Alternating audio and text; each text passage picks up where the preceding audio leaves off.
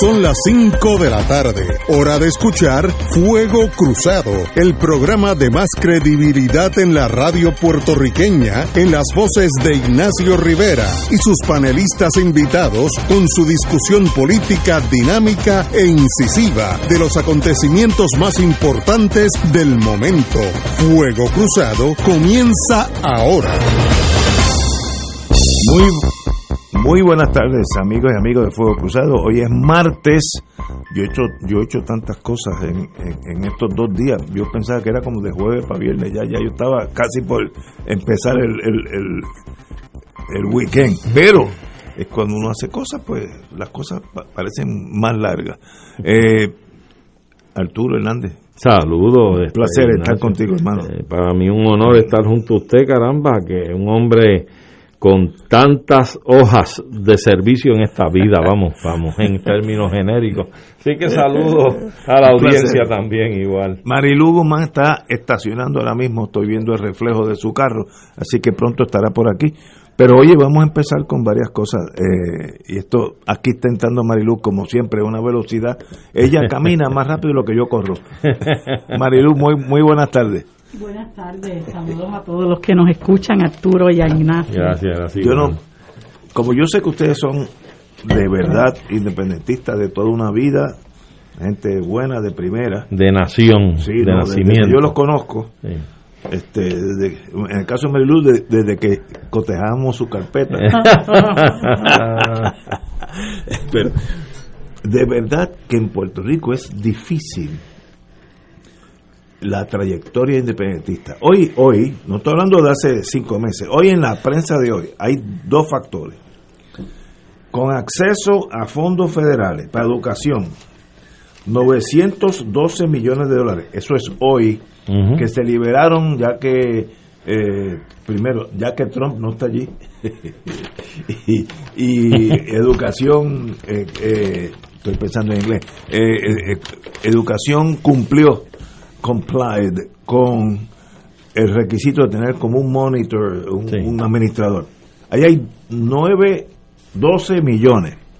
Y por el otro lado, el PAN, esas son noticias de hoy, hoy empezaron a recibir una asignación federal especial de 597 millones para 854.216 familias como yo fui miembro de la Guerra Fría, yo contrasto esto con aquel imperialismo crudo, eh, Portugal en Angola, los franceses en Argelia, eh, los indios, los, ingleses en, la India, etcétera, donde era al revés, eh, ordeñaban la vaca de la colonia hasta que la, vaca moría de, de, de falta de alimento. Y esto es un nuevo tipo de relación si ustedes quieren llamarla de un imperio o de una colonia, eso es irrelevante. Pero hoy en la prensa hay 912 y 598 millones, que son 1.4 billones, hoy en un día nada más. ¿Quién aguanta esa tentación de llegar a la conclusión, oye, nosotros estamos muy bien con esta gente? Digo, estoy pensando en Doña Yuya.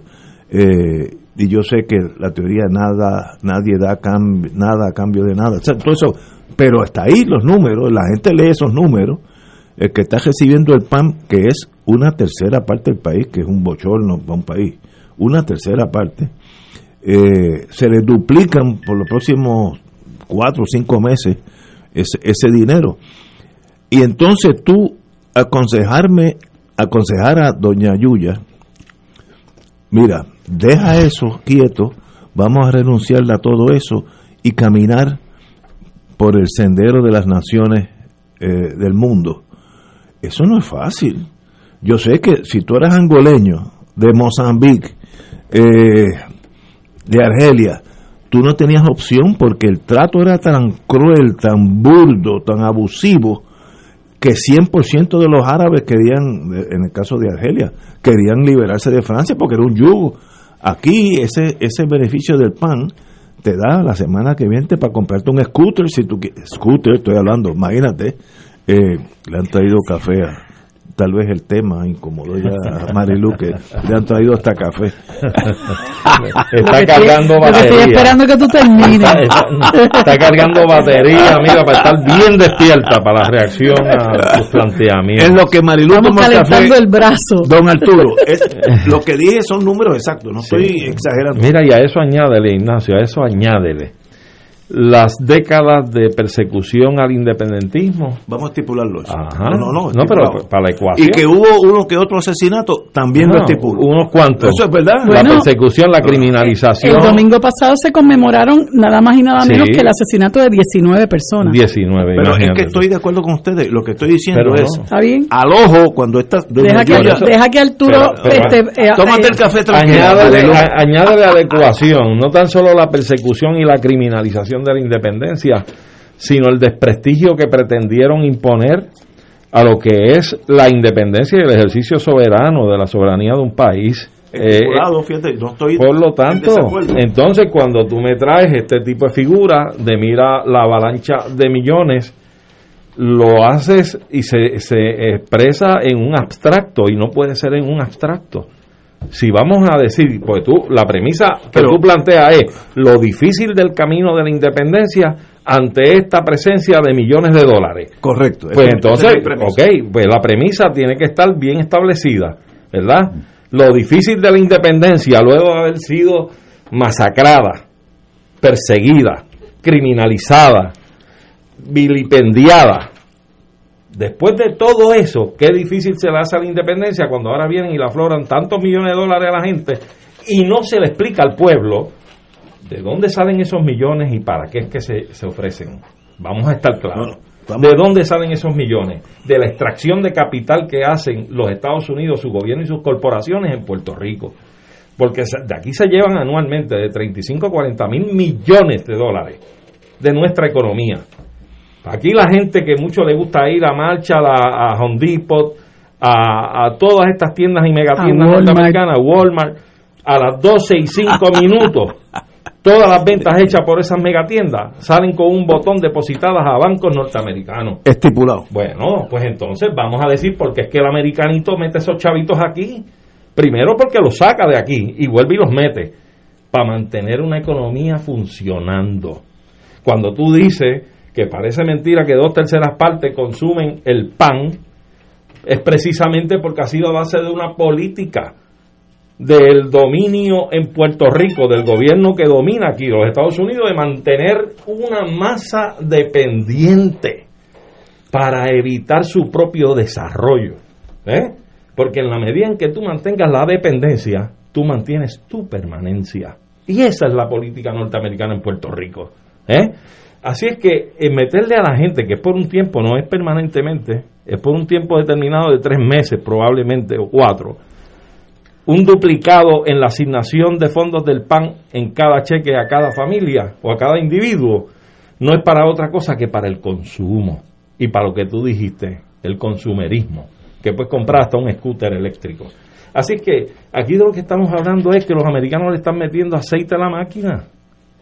Ahora yo te pregunto a ti, ¿por qué no traemos un economista aquí que nos diga a nosotros si nosotros explotando el puerto de Ponce de transbordo, si nosotros comerciando con Brasil, con Japón, ensamblando Toyotas y Nissan en Puerto Rico, si nosotros tuviéramos una economía desarrollada, una agricultura que estuviéramos negociando productos agrícolas con nuestros hermanos del Caribe, en mercado libre con ellos, si nosotros estuviéramos desarrollando una economía propia, con pilares y fundamentos extraordinarios, dime tú si nuestro gobierno pudiera tener 1.500, 3.000 millones, 4.000 millones para la salud y para la educación en el país. Claro que los podemos generar, claro que sí. Ok, pero déjame... Pues entonces es una espérate, responsabilidad. Déjame responderte. Es una responsabilidad de los americanos si no nos permiten generar esa, ese capital y esa riqueza para nosotros mismos atender nuestras necesidades. Ellos tienen que proveerla. Esa es la responsabilidad del carcelario.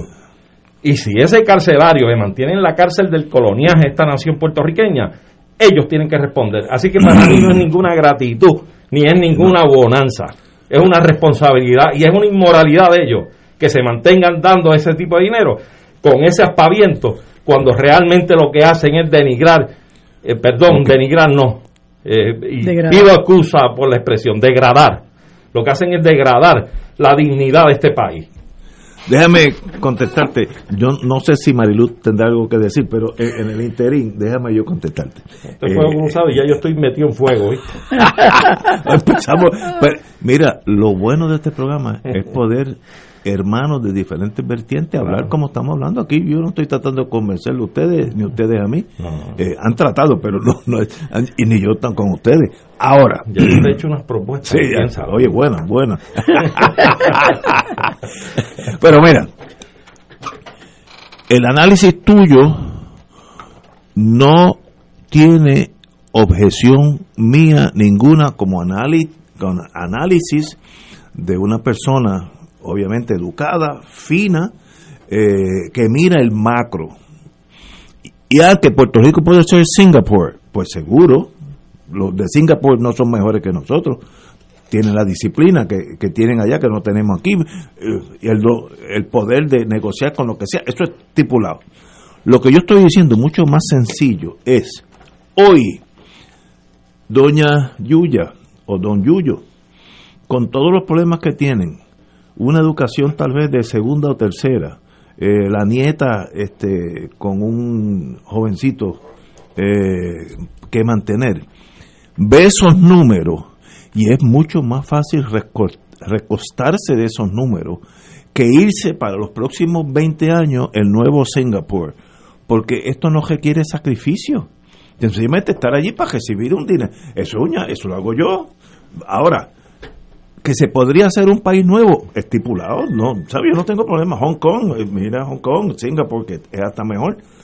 Como yo digo, cuando yo estuve en Singapur con la General Electric hace mil años, Singapur es la ciudad de Manhattan más bonita, más rica y más moderna. Eso es lo que es Singapur. Si, si usted ya está en Manhattan, pues imagínate eso. Mejor, más lindo, más alto, bello, eh, bien cuidado y bien educado. Y una quinta parte de nuestro territorio nacional. Sí, Es bien pequeño. es como la ciudad de Nueva York. Ahora, eso es irrelevante para lo, lo que yo empecé, es la reacción de la persona que ahora está entrando a Plaza de las Américas y está pensando, ya estas, el viernes que viene, en vez de los 300 pesos que recibo, recibo 600. Eso es difícil ir en contra de esa marea. O sea, no es fácil. Sería más fácil los angoleños en, en Portugal, los, los portugueses en Angola, porque era una barbarie contra los negros que, bueno, se portaron bien, que no los cogieron y los mataron a todos, a los blancos. Pero eso es un capitalismo burdo, salvaje. Esto es más sutil, Sofisticado, más suave, sofisticado. con aire acondicionado, Claro. con celular. Pero precisamente por eso es, Es que tiene, para, para dejar de, de espacio a Marilú, proceso, precisamente Ignacio, por eso es que tienes que entender que a pesar, y yo creo que tal vez tú lo estás enfocando con la mentalidad, como tú siempre te identificas, de la Guerra Fría Así y de Doña Yuya y toda esa cosa. Mira, esto va a tener que empezarse a enfocar desde la perspectiva de las nuevas generaciones en el país de acuerdo. que le han dado un giro y un cambio diferente al pueblo de Puerto Rico, empezando por el verano 2019 y las elecciones 2020, donde aquí hay una asamblea legislativa diversa. ¿eh? Así es que ya esa imagen de que mira qué bueno esos billetes, cómo va a ser, qué sé yo cuánto, la cuestión es estar aquí para recibirlos. Mira, aquí tenemos una juventud que no entra con cualquier eslogan ni con cualquier tipo de explicación que le venga a dar nadie. Tienen criterio propio y hay mucha fe en esa juventud de Puerto Rico. Yo creo que en manos de las nuevas generaciones están los cambios por venir y más que a largo plazo, yo te diría que a mediano plazo, a corto y mediano plazo. Mira, yo tengo aquí dos, dos inputs de, de oyentes. Eh, los que necesitamos dinero no nos importa ni el pasado ni el futuro, ni de dónde salen. Es cuesta arriba nuestra vida. Uno en inglés ahora. The poor, our poor people has to rely on government assistance. Un americano residente aquí.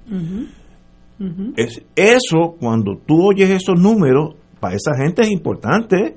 Y van a decir, bueno, podemos hacer a, Sing- podemos hacer a Singapur aquí en, en 12 años. que se puede hacer. Claro que sí. Ahora, esta persona dice, yo quiero el dinero para este viernes, para este, este ahora. Y por eso es la, lo difícil del sendero de independencia en un sistema que, que no es Portugal en Angola, es el mejor caso de abuso. Los belgas en el Congo, que es una cosa espantosa. Eh, y eso, mi único señalamiento es ese. Marilú, usted tomó ya su café, está tranquila. Tranquila no creo, pero ya sé cómo el caso. Mira, lo que pasa es que estas cosas uno no las puede analizar fuera de contexto. Todo esto es resultado de un diseño, todo esto es resultado de una historia.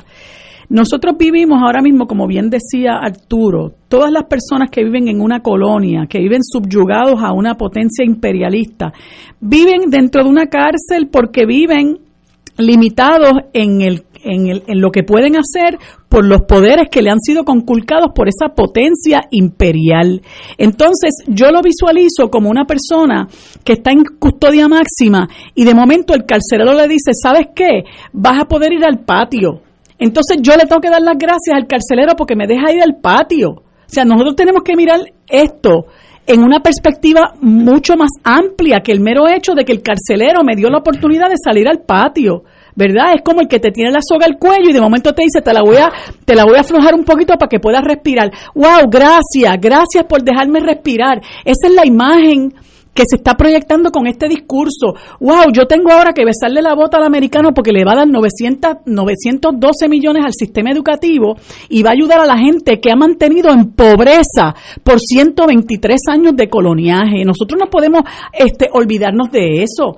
Nosotros somos un país ocupado. Aquí se nos ocupó a nosotros militarmente y poco a poco los americanos nos fueron desangrando, empezando por haber eh, devaluado la moneda en un 40%, como de una agricultura diversificada que nosotros teníamos, donde éramos prácticamente autosustentables, nosotros se nos impuso el monocultivo de la caña y después ellos se quedaron con las tierras, la agricultura la acabaron y nos impusieron el periodo de industrialización. ¿Para qué? Para ellos empezar a explotar al país con las industrias que vinieron a instalarse en el país gracias a al nuevo estado de cosas que se llamó Estado Libre Asociado.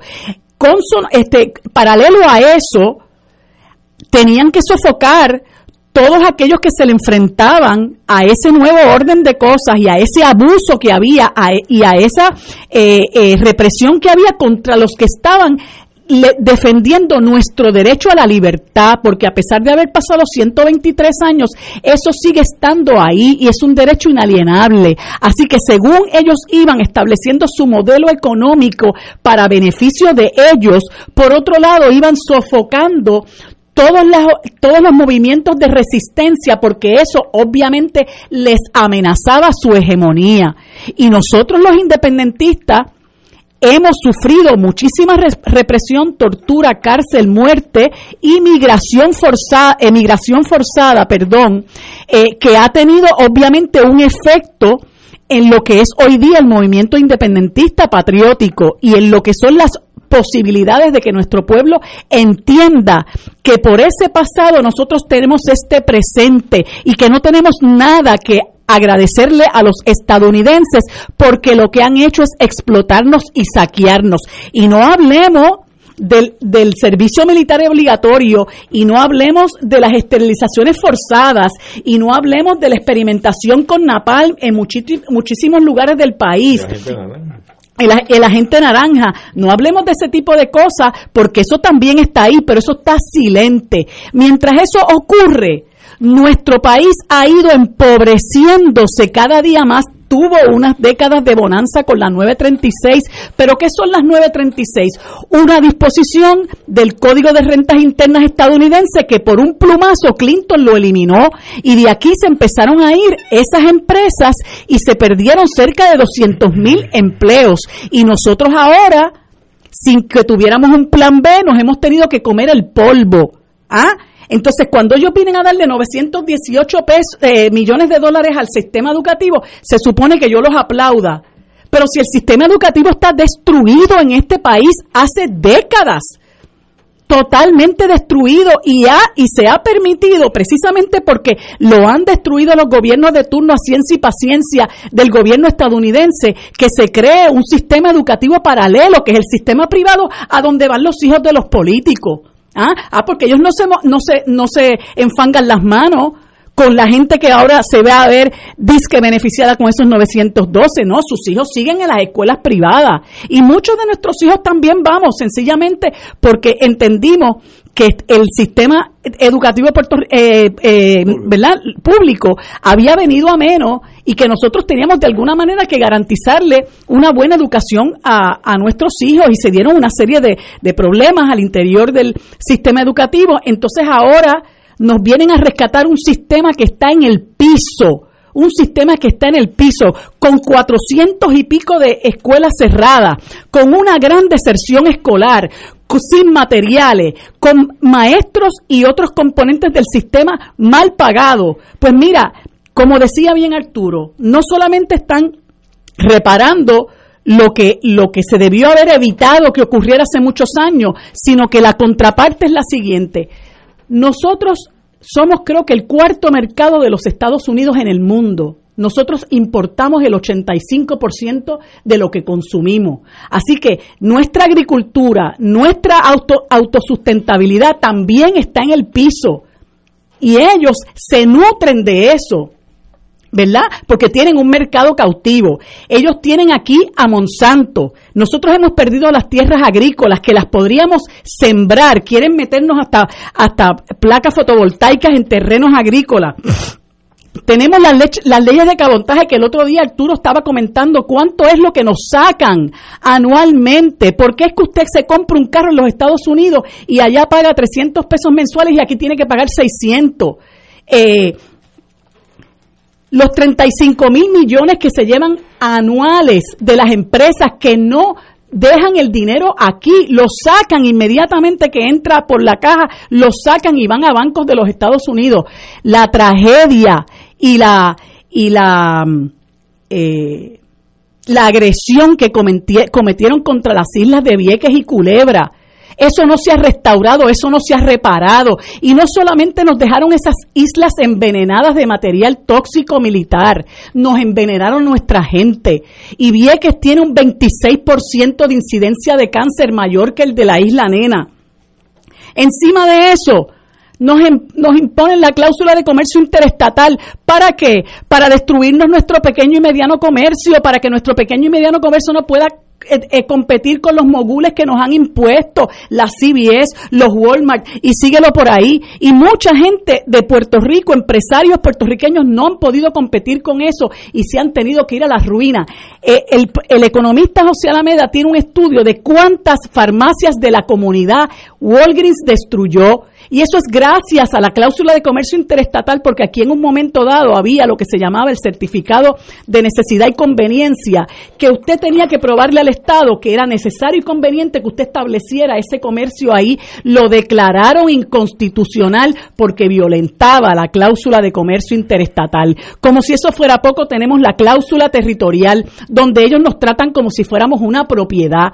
Y claro está, cuando se vieron en, en, en riesgo sus inversiones aquí, no, los de, las de Wall Street, por la quiebra del país, nos metieron una junta de control fiscal y ustedes cállense la boca porque nosotros somos aquí los que mandamos. Y bajo la cláusula de comercio interestatal podemos imponerle siete procónsules, procónsules ahí por los que nadie eh, eh, votó y nos han chupado el vivir nos han chupado el vivir en casi cinco años. Nos han chupado el vivir no solamente con asesores, con eh, eh, abogados, con cabilderos, etcétera, etcétera. Nos han chupado el vivir y todavía nosotros no vemos la luz al final del túnel. Se dice que la Junta se va en el 2025, cuando ya cumpla nueve años en este país. Todo eso se lo debemos a los americanos. Mientras tanto, ¿Cuál es la situación en nuestro país? Casi un 60% de pobreza, 58% de nuestros niños son pobres, 33% de nuestra niñez vive en pobreza extrema. Y sabrá Dios cómo están nuestros viejos. Ah, pues claro, doña Yuya tiene que darle la gracia a esos 600 pesos que le van a dar ahora. Pero ¿quién vive con 600 pesos? Eso es un salario, de, eso es un, un, ingreso de miseria, eso es miseria. Entonces lo que se pretende es que la gente sienta que la pobreza es algo, algo normal. Como dijo un día aquí Alejandro García Padilla cuando vino a alardear del, del ELA y lo que el ELA nos trae, las bondades del ELA, y yo le dije, pero ¿cómo tú puedes estar alardeando y, y, y ensalzando las bondades de un estatus que tiene a la mitad de nuestra gente en pobreza. Ah, porque pobreza hay en todos lados. O sea, nosotros tenemos que sentirnos felices porque la pobreza es algo normal. Y si a mí me dan 300 pesos más 400 de seguro social, pues ahora voy a tener mil. ¿Sabes qué? Mil dólares mensuales es pobreza extrema. Entonces, en este país, nosotros tenemos que acabar ese discurso de que hay que darle las gracias al americano porque nos manda tantos y tantos. Sáquense cuenta de cuánto nos quitan. Sáquense cuenta de cuánto nosotros hemos, eh, nos hemos visto imposibilitados de adelantar, de progresar, porque ellos todo lo controlan. Mira, si no fuera por la FAA, sabrá Dios cuántas líneas aéreas de Tumbuctú pueden venir aquí, pero la FAA es la que dice quiénes, cuáles son las líneas aéreas que entran a este país. Y nosotros tenemos que aplaudirlos porque nos dejaron que entrara a Bianca, la de Colombia. Pero es que eso no, nosotros no tenemos por qué eh, tener esas limitaciones. Nos controlan el correo, la aduana, la frontera. Ah, ¿Cómo entra tanta droga y arma en este país que nos tiene a todos en vilo? Que usted sale a la calle y no sabe si va a regresar. Porque los americanos, que nos dan los 900 y pico de pesos ahora para el Departamento de Educación, se hacen de la vista larga. Y aquí permiten que entren las drogas y las armas. ¿Sabes por qué? Porque por diseño a ellos les conviene tener una tercera, una gran parte de nuestra gente como zombies por ahí endrogados y otra parte de nuestra gente en la guerra civil de las drogas. Porque esa gente no forma parte de la resistencia. Todo eso es por diseño. ¿Sabes qué? A mí no me interesa. A mí no me interesa el dinero porque para empezar tengo que decirlo con pena, pero también porque es la realidad. A mí nada de eso ni me corre ni me cansa, porque cuanto dinero entra en mi, en mi cuentita de banco, me lo sudo yo, me lo sudo yo y yo le garanticé la educación a mis hijas y mis hijas se la están garantizando a sus hijos a su vez y sabemos que muchos de nosotros con el sudor de nuestra frente se la hemos garantizado a nuestra juventud. Una juventud que lo único que ha, que ha vivido es precariedad y marginalidad. Eso es lo que los americanos nos han dejado a nosotros, las manos totalmente atadas. Claro, y como dicen por ahí, la jaula puede ser de oro, pero sigue siendo jaula. Y yo no quiero aspirar a eso. Ya yo soy una persona de la tercera edad.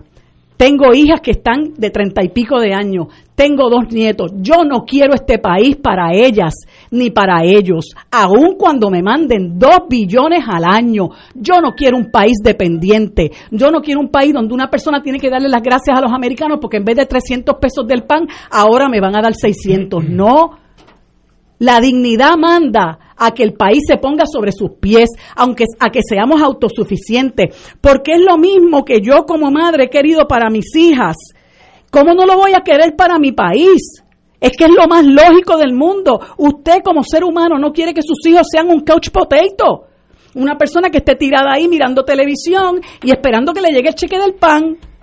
Si ese fuera el caso, porque hay mucha gente trabajadora que depende también del pan, pero que se gana una miseria porque no le da el dinero. Gente que tiene que tener dos trabajos mujeres que a veces no pueden trabajar porque no tienen dónde dejar a sus hijos y tienen que estar viviendo de la beneficencia. No, hombre, no. Esa no es la sociedad a la que nosotros queremos, eh, queremos aspirar. Y entonces los independentistas sí se nos hace difícil. ¿Por qué? Porque nos han, nos han matado, nos han perseguido, nos han encarcelado, nos han expulsado del país y encima de eso nos tapan la boca porque no nos permiten participar de muchísimos programas, ¿ah? donde usted lo que oye es o el Happy Colonial o el estadista. El que quiere irse a la casa del amo o el que quiere seguir con las cadenas, eh, con las cadenas eh, en, los pies. No, yo quiero soltar las cadenas, yo creo en mí, yo creo en mi gente. Yo sé que nosotros somos un pueblo capaz, apto, talentoso, que si nos dan la oportunidad, este país se come el mundo, porque con lo mm. poco que con lo poco que nos dejan hacer, con los poderes, poquitos poderes que tenemos, nosotros hemos demostrado cuánta gente capaz hay en este país. Entonces, ¿cómo es posible que nosotros podamos aspirar a que hay que ser agradecido cuando a mí me mandan 912 millones para para, para, para, para educación, de, de los que se van casi 80 en el síndico. ¿ah? ¿Por qué? Porque muchos de ellos eh, se, los han robado, ¿ah? los corruptos que nos han gobernado se han robado un saco de chavos que se los han quitado a la niñez puertorriqueña y los chavos que mandan los estadounidenses los han tenido, han tenido que poner a alguien para que los vele y eso nos cuesta también. Así que todo esto realmente eh, hay que mirarlo en su justa perspectiva. Esto es un país en crisis y esto no, no aliviana la crisis. Eh, ¿Qué ha hecho el gobierno federal por darle una vida digna a la gente de Vieques y Culebra? Esa gente que no tiene ni transportación y ahora lo que pretenden es darle no sé cuántos millones a una gente que lo que tienen son catamaranes, que no saben ni siquiera las necesidades del pueblo viequense. No es, o sea, e, este no puede ser el discurso. Nosotros tenemos que levantarnos sobre nuestros pies y nosotros tenemos que exigir dignidad para este país. Y por eso es que tenemos que reclamar que los estadounidenses eh, cumplan con su obligación moral y legal de descolonizar este país. Y yo creo que está bueno ya y hay que combatir a todas esas voces de gente conforme, de gente que se resigna, de gente que quiere que nos sigan dando puños en el piso. No, nosotros tenemos ya que levantarnos y ponernos sobre nuestros propios pies y decir, basta ya y no te voy a dar las gracias porque mucho más de eso me debes tú a mí. Vamos a una pausa, amigos, y regresamos with Crossfire. Muy esto es Fuego Cruzado por Radio Paz 810 AM. Elena es el reflejo del cuidado de un experto. Para ella la incontinencia no es un impedimento. Nuevos pañales Tena Slip Ultra y toallas húmedas con tecnología ProSkin, exclusiva de Tena, con componentes que cuidan y protegen la piel de los adultos para mejorar así su calidad de vida. El cuidado de un experto se nota y se siente en la piel. Solicita muestra gratis en tena.com.pr o llamando al 787 509 7307. Fuego Cruzado está contigo en todo Puerto Rico. La tecnología avanzada al cuidado de su salud tiene un nombre. Advanced Imaging Interventional Center. Siempre con innovadores servicios en radiología diagnóstica y un personal certificado brindándole confiabilidad con resultados más certeros en todas sus pruebas. Ofrecemos MRI, tomografía computadorizada, angiografía digital, neuroradiología, sonografía y ahora con nuestro nuevo servicio avanzado de PET-CT para pruebas de alta eficiencia. Advanced Imaging, edificio Arturo Cadilla, Centro Médico San Pablo Bayamón, 269-2442. De todo un poco, con Manolo Almeida, el más ameno en tus mañanas por Radio Paz 810 AM, de martes a viernes a las 9 de la mañana. Notas positivas, salud, ambiente, negocios y entretenimiento. De todo un poco, martes a viernes por Radio Paz. ¡Estamos vivos! Del 19 al 23 de abril, Radio Paz celebrará el Radio Maratón Conquistando Almas con la fuerza del Evangelio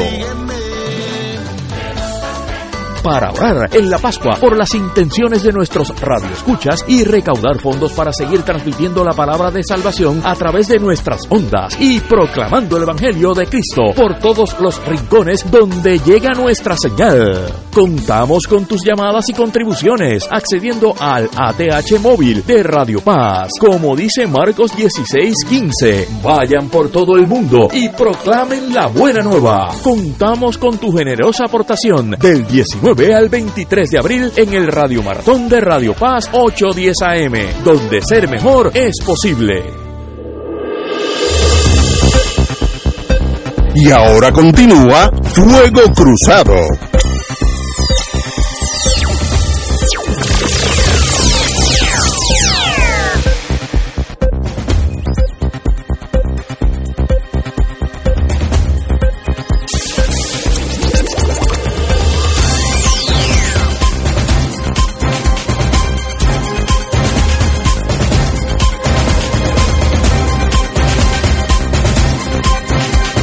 Regresamos amigos y amigas, gracias a los amigos que de un lado o del otro, pues, cuando uno habla de estas cosas, aunque estamos hablando entre amigos, pues la gente se atrinchera, no hay que atrincherarse, cool, hablemos tranquilos todos, pero la digo el público. Pero Ignacio, fíjate, perdonándome Sí, si sí. tú me lo permites, Hombre, brevemente. Hay un detalle que yo quisiera apuntalar en este asunto. Fíjate que Educación Federal envía dinero para la educación en Puerto Rico y eso hace someter al Departamento de Educación en Puerto Rico a una camisa de fuerza. correcto, ¿Por qué? Porque no le permite hacer otras cosas. hacer otras No, es que cosas. estamos de acuerdo. Por Eso. ejemplo, yo quisiera saber si con esos 900 y pico millones vamos a poder establecer un currículum eh, en, en las escuelas públicas del país para enseñar nuestra verdadera y real historia. ¿Quién fue Betance? ¿Quién fue Albizu? Pero ¿Quién fue eh, este Blanca Canales? Pero mira, Arturo, si ayer que era el día de, de- de la abolición de la esclavitud, la fortaleza hablando de Abraham Lincoln, Mira cuando nosotros allá. tenemos gente como Segundo Ruiz Belvi y Ramón Emeterio Betance, Sí, por hombre. mencionar algunos. Sí, sí, Bueno, es, pero- que, es, que, es que eso Es que- obedece al complejo del colonizado. Hombre. Hombre, vamos a hablar con... Pero vamos- vamos a- mira, va- tiene, ok. ti- tiene por otro lado, perdóname, luego yo voy, luego Sí, voy. yo. usted viene con todos los Es más. Si, si, si me empuja, voy a, regresar a hablar inglés. Pero ¿qué ocurre? ¿Qué ocurre? Fíjate, la, la historia nuestra está plagada de todos esos ejemplos que dio Marilu. Si como tan pronto metieron la bota en Puerto Rico los americanos, ¿qué fue lo primero que hicieron? Devaluar nuestra moneda Pero es que en un 60%, que hombre. no, no. metieron a todo el mundo a la pobreza del saque.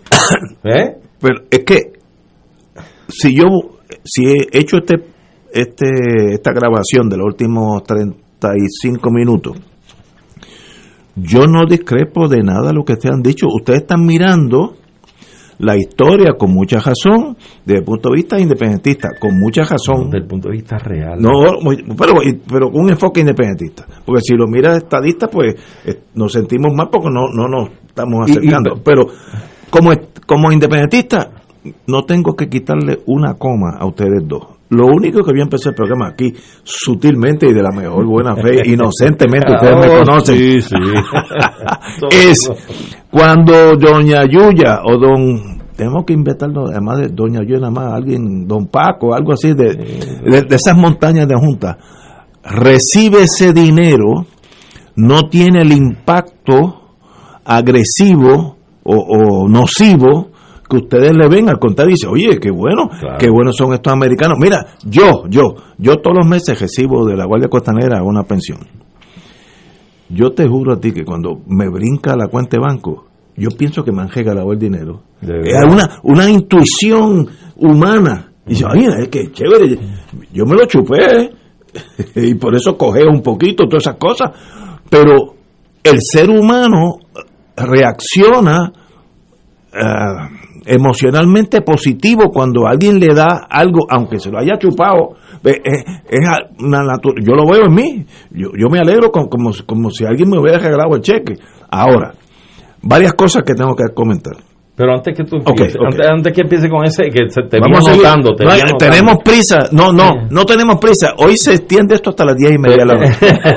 lo, que yo quería puntualizar, fíjate, si tú, para darle un giro casi, casi conclusivo o redondear parte de todo lo que se ha dicho aquí, óyeme, yo recuerdo la anécdota de un instructor de la Fuerza Aérea Norteamericana en una base que él no me dice el nombre, pero yo sí la identifico, porque me dicen, me dijo él en aquel momento que iban allí a recibir instrucción pilotos de las fuerzas aéreas de distintos países del hemisferio.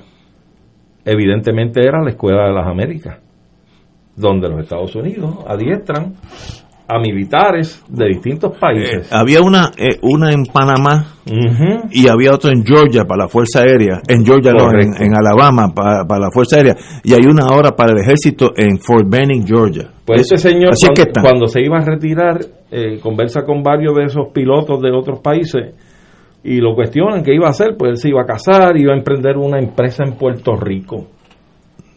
Y cuando él les muestra un catálogo de lo que piensa montar en Puerto Rico, ellos le dicen, ¿y, Mr. y, y- y el piloto Jeffrey ha visto esto? Y dije, no, no lo ha visto, yo no se lo he enseñado. ¿Y quién era Jeffrey? 20 años asignado a América Latina, un agente de la CIA. hablaba español perfecto. Bueno, eso, el Entonces, espionaje es así. Y ven a Jeffrey, y le dicen, eh, ven acá, en la fila del comedor, y el- Jeffrey va a la mesa, y se sienta con ellos, y le dice, mira, fulano se va para Puerto Rico, se va a casar y va a hacer esto, ¿tú lo viste? Y dice, no, yo no lo he visto, y cuando pega a verlo, al final le entrega la carpeta y le dice, tú no puedes ir a hacer eso a Puerto Rico. Le dice, ¿por qué?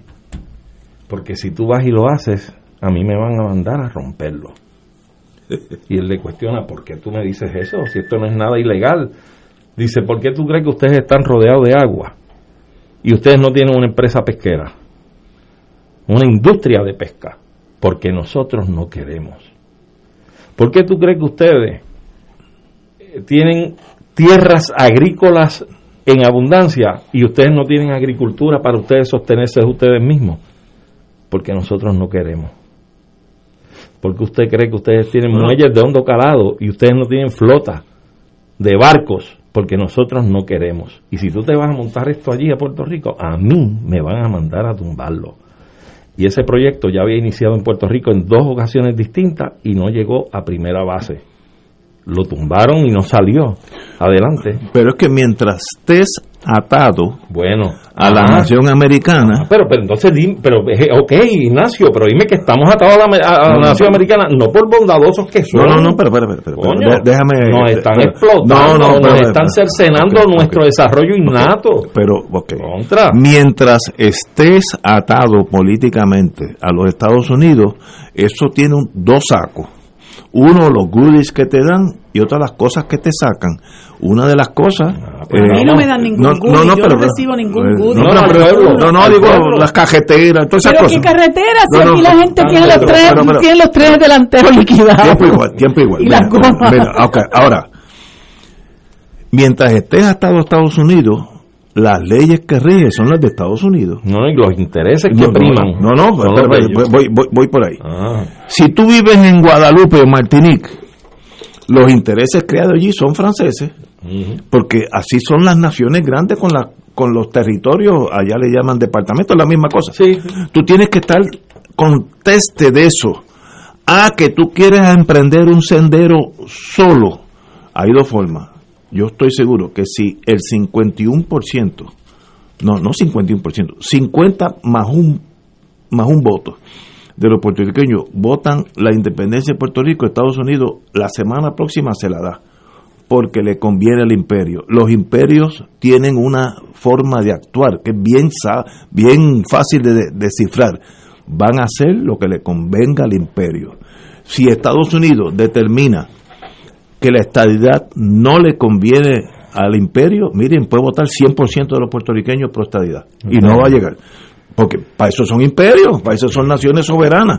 Por tanto, uno tiene, todo esto comenzó cuando le llegue el cheque a, a don Paco y a doña Yuya. Que lo cojan, que cojan los chavos y- no vendan la conciencia. Ahora, ahora, Marilu dijo que Estados Unidos tiene una obligación moral y en eso discrepo de ella.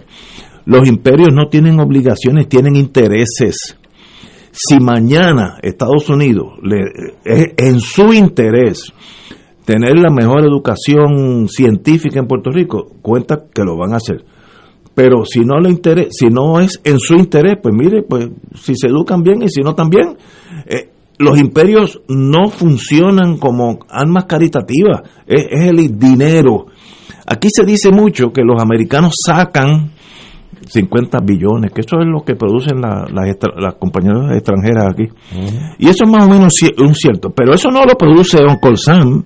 Yo te aseguro a ti, cuando yo estuve con General Electric, el dinero que sacaba General Electric aquí, que era un montón, cuando digo un montón, es increíble los millones de pesos que producían aquí. En aquellos tiempos tax free, que era el doble, no iban a Uncle Sam, iban para General Electric y los bonistas de General Electric. O sea, Estados Unidos no es, no es una cosa, este, eh, un gobierno centralizado como era en aquellos tiempos el, el imperio ruso. Pero esa gente tributaba en Estados Unidos. No, no, aqu- aqu- las 936 era, era filete. Ah, los, los, Los sí. gente y la corporación allá, pues tributan. Y, y en cuanto dejaron de producir aquí la 936, dijeron, nos vamos. Y se acabó. No hay, no hay la, la lealtad que muchos puertorriqueños lo concebimos así, que esas compañías, yo oí a, un ex gobernador decir, esas compañías no se pueden ir porque tienen muchos intereses aquí, eso es un error cataclísmico. General Electric tenía 21 plantas, ahora tiene 3. Westinghouse 12, hoy tiene 0. Digital tenía 5 y cada una de Digital era el triple de una General Electric de grande. Hoy tiene 0 porque no hay lealtad, ah, que se fueron para China, bueno, porque le conviene. Y cuando se tengan que ir de China, se van de China. Por tanto, uno tiene que estar eh, consciente de esa realidad que no es el discurso emotivo choca con la realidad económica de los Estados Unidos. Pero mirando de allá para acá. Pero en ese mismo marco que tú estableces, Ignacio, tienes que tener unos poderes como país para tú poder negociar establecer el mejor ambiente posible que sea de interés a esas corporaciones en tu país y que a la vez tu país preserve unos intereses propios en beneficio del país y de su gente. Estoy de acuerdo. Pues entonces, no, esos poderes no, no se puede hacer. No, no. Ok. si tiene soberanía, se puede hacer. Por es que estoy, por ejemplo, Canadá tiene un montón de tratados muy convenientes para los dos. Para los dos lados. Pues, pues, pues, muy bien, eso se puede hacer. El equipo seguro. Ahora, ahí chocamos con la dependencia emocional de tomar esa decisión que el 98 no va a querer moverse. pero mira, entre, los estadistas, que son estadistas, y los populares, que son estadistas light, ahí hay un 80 y, eh, un 90 y pico por ciento de votos. Ah, que está bajando. Sí, son generaciones que van en, mengua. Pero, pero tú, tú cualificas bien con esto del indio que tú tienes y estas visiones que tú tienes y esa conciencia que en muchas ocasiones despierta tan clara. a veces Tú cualificas para el carril de la libre asociación, donde tú vas a garantizarte unas cosas, pero vamos a tener nuestra soberanía. Y también, antes de ir a la ah. pausa, eh, bueno, vamos a la pausa, entonces continuamos con este tema. A, a las seis empezamos el programa regular. Fuego Cruzado está contigo en todo Puerto Rico. Miércoles de Infoempresas a las 4 de la tarde. Con entrevistas e información con nuestros emprendedores y empresarios. No te lo puedes perder. Miércoles a las 4 de la tarde. Por aquí, por Radio Paz 810 AM y Radio Paz 810.com. Los espero. A mí me gusta mi pueblo. A mí me gusta mi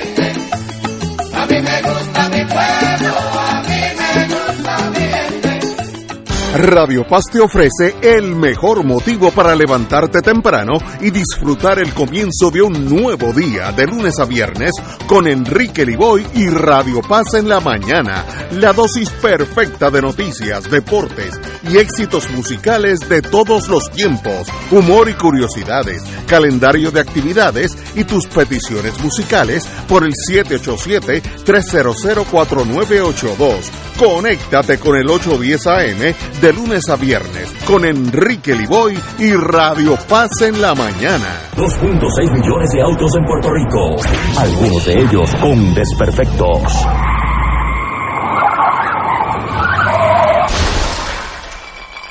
Autocontrol. Tu carro. Tu carro. Tu mundo. Lunes a viernes a las 11 de la mañana por Radio Paz 810 AM. Fuego Cruzado, el programa de más credibilidad en la radio puertorriqueña, es ahora la tribuna abierta de análisis noticioso, con diversas perspectivas que exploran el trasfondo de lo que acontece a diario y cómo nos afecta. Escucha Ignacio Rivera y sus panelistas invitados de lunes a viernes en Fuego Cruzado en transmisión diferida a las 10 de la noche por Oro 92.5 FM. Y ahora continúa Fuego Cruzado.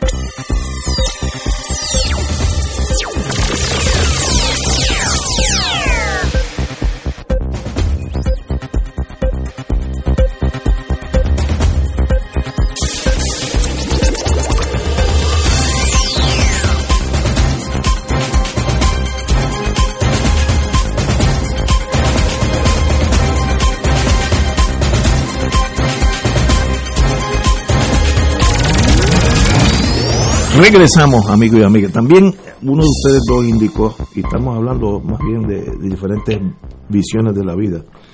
eh, Estados Unidos, si nos dan la oportunidad, Estados Unidos no da oportunidades. Usted tiene que exigirla y arrancarse de las manos.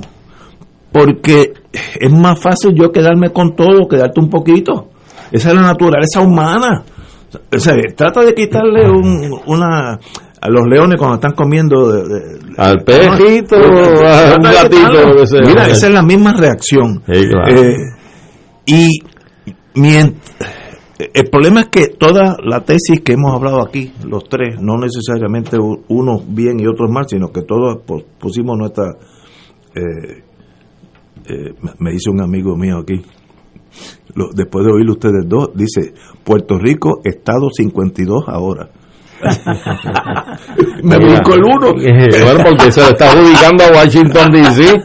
Mira, yo no brinco. A- al amigo que me está oyendo, no, no, no, vamos, vamos, vamos a tirar para el uno. Mira, yo creo que dile a tu amigo que mejor piense en el estado 67. No, y ese es un doctor. A ver si anexan unos No. cuantos más, porque, este, oye, este amigo es doctor en medicina. Estoy diciendo esto para que vean las diferentes visiones que convivimos unos con nosotros. No estoy diciendo que ah, no, claro, claro. Este es un claro. que lo tiene todo. Lo que Estamos pasa es claros que de que es un- esto es un país, tristemente, es un país dividido, polarizado.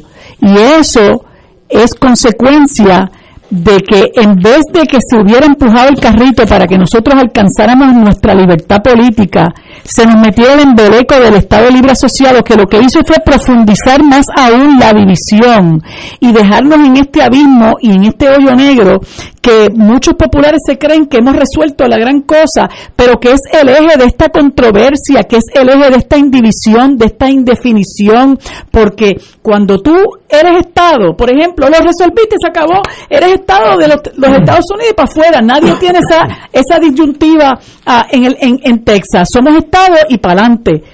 Y cuando tú eres República también, pero cuando tú eres colonia, obviamente vas a tener al interior del país un montón de gente insatisfecha porque está sufriendo las consecuencias de ese coloniaje.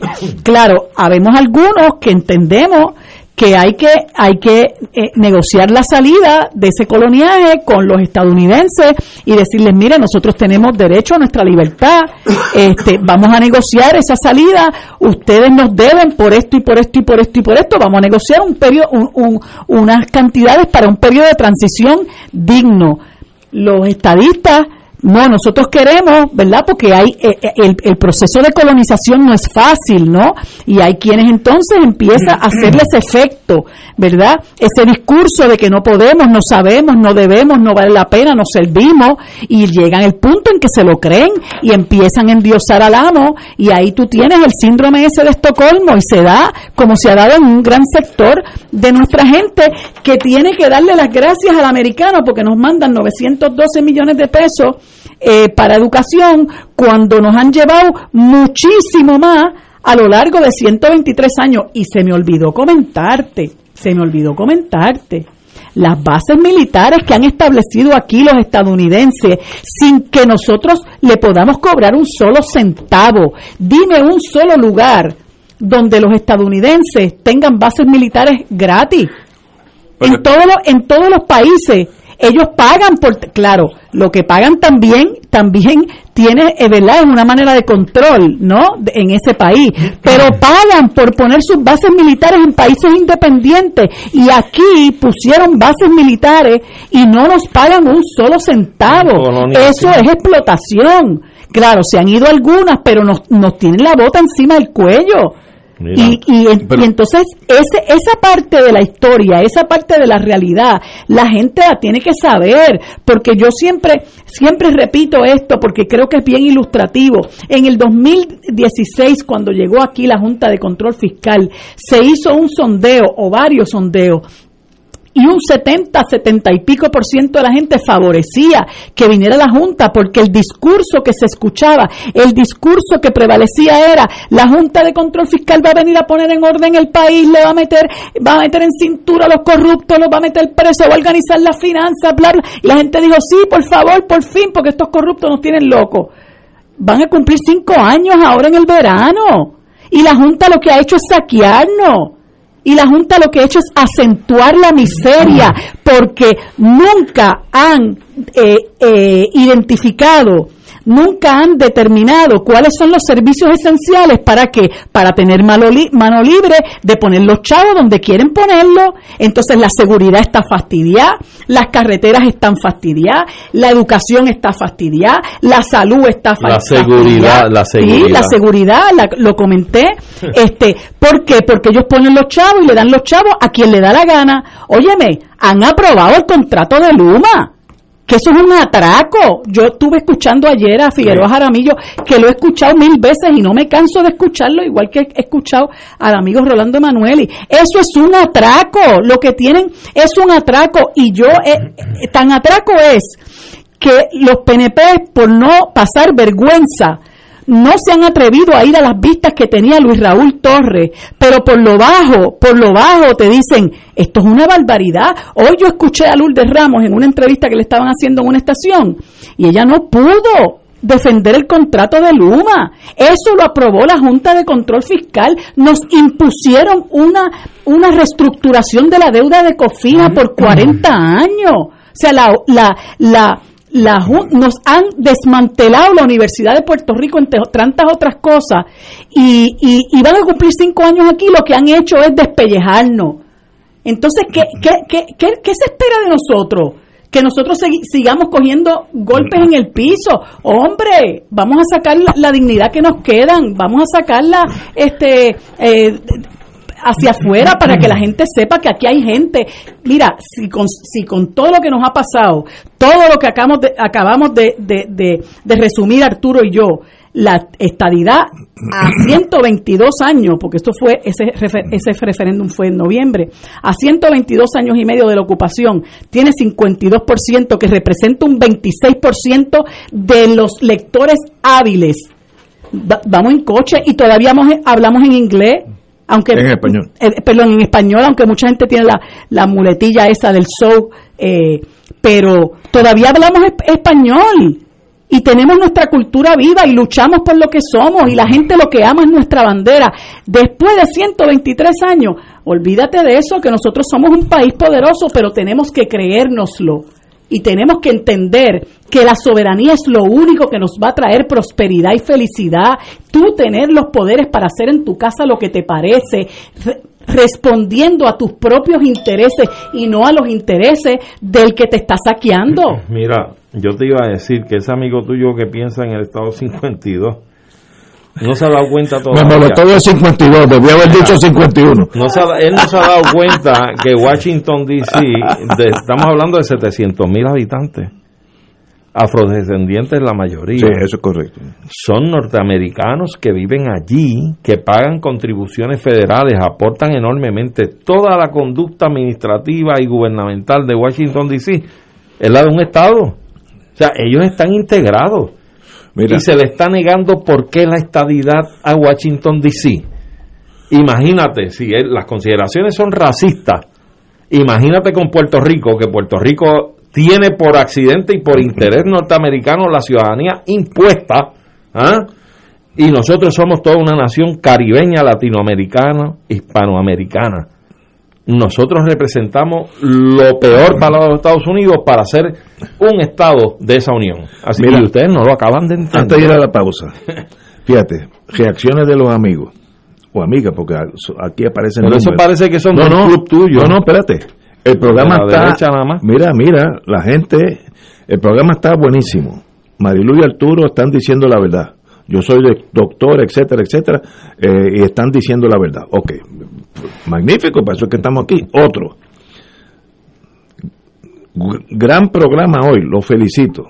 Pero yo no sé si es por Marilu o por mí, uno de esos dos. No te preocupes. Pero lo importante es nosotros los puertorriqueños que estamos en diferentes trincheras que ni, ni nos comunicamos, estar en este tipo de programa y comunicarnos. Claro, y ustedes claro, tienen claro. muchas visiones que yo tengo que conceder que son correctas. Y entonces ustedes oyen al lado de la derecha y dicen, bueno, este tipo no mata gente. ¿sabes? Ya, Eso es lo importante porque si no, seguimos en dos trincheras y mientras exista la mentalidad de dos trincheras, el resultado del Cerro de Maravilla, donde asesinaron a, a dos muchachos por ser Hombre, independientes. hombre, no, no. Eso no, eso hay que hablar las cosas. Mire, y si nos conviene la, independe- la independencia, bien. Si no nos conviene, también. Claro. Yo claro. estoy viendo una dere- derechización del Partido Popular, vamos a eso después, donde el Partido Nuevo no tiene problemas porque sabe que es la estadidad. Pero entonces, los, los eh, eh, bien difícil ser miembro del Partido Popular. Uno te tiene que enredar en tanta mística, etcétera. Pero ahora de los tomates son colindantes con el PNP cada día. Y es más, están como en la frontera de México, se están colando. por- porque yo veo que algunos piensan hasta más de derecha que yo. Entonces, ese no es el partido del centro, ya no es tanto centro. Pero te voy a decir algo, fíjate, si tú buscas una radiografía de la, del referéndum aquel, creo que fue en el 12 o el 17, cuando hubo la pregunta del estatus actual y se comparó la estadidad con el ELA soberano y la independencia. Esa fue, ese fue el Sí, concurso. Entre el ELA soberano y la independencia hubo 500 mil Sí, votos. Hubo 500 mil votos. De ELA soberano Es que hubo no- no. 400 y pico mil de votos. Es decir, que si el Partido Popular cuenta con electores en alrededor de 600 a 700 mil electores, votantes, te estoy diciendo que más del 50% de esos electores populares le han le han quitado el miedo, se han quitado el miedo de lo que es la soberanía. Así que yo creo que puede haber ese reducto de personas en el Partido. Popular que, que tiendan más hacia la derecha que al centro o a la izquierda, pero son mínimos, no son la mayoría en el Partido Popular en el día de hoy. Yo discrepo de su señoría, pero para eso estamos aquí. Señores, vamos a una pausa. Yo la necesito. Oye, tengo la presión altísima. eh. Voy a, tenerme, voy a terminar con cabanilla esta noche en el este- mutuo. este- este Hasta- obsequio vamos a una pausa. mí. Fuego Cruzado está contigo en todo Puerto Rico. Aquí la llama se enciende cada tarde a las 5 porque escuchas Radio Paz 810 AM, WKBM San Juan y retransmite en diferido WOROFM Corozal San Juan, la Casa de Fuego Cruzado, el programa de más credibilidad en la radio puertorriqueña.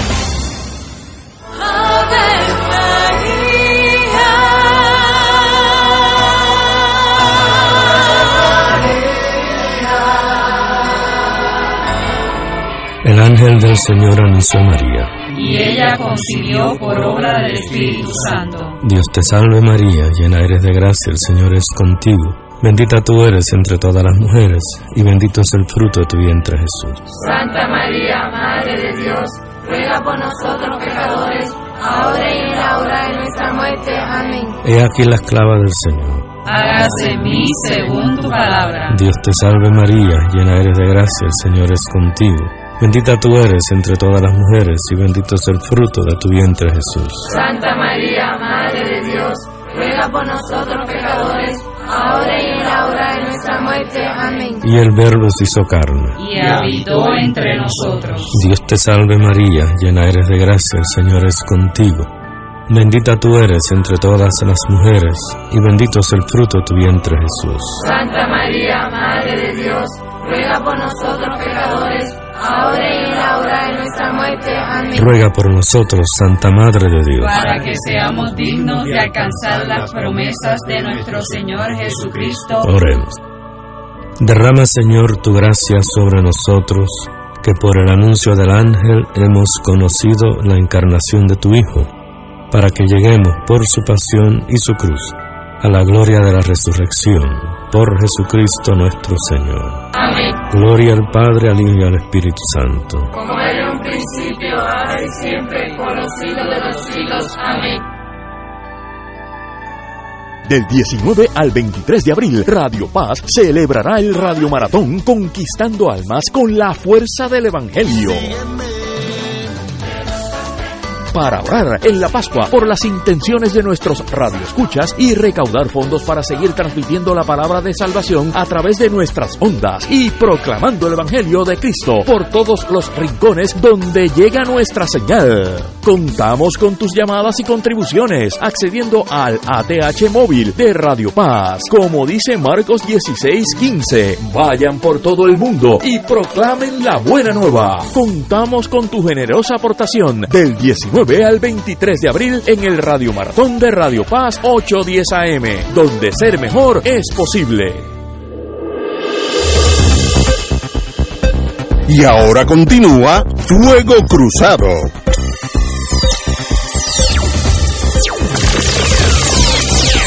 Amigos y amigas, como yo tengo poder de arresto de 5 a 7, no más, eh, tenemos aquí a don Alejandro Torres Rivera, que se une a nosotros los viernes, pero hoy está aquí preso. Conocido como el Macaracachimbo. Eh, ahí está, ex eh, presidente del Colegio de Abogados eh, y amigo de todos nosotros, y le trajo un libro que ya yo tenía a ustedes dos, eh, es el pensamiento ostosiano, su vigencia en el siglo XXI, compilación de varios ensayos por licenciado Alejandro Torres Rivera. Dinos algo de esto, Alejandro.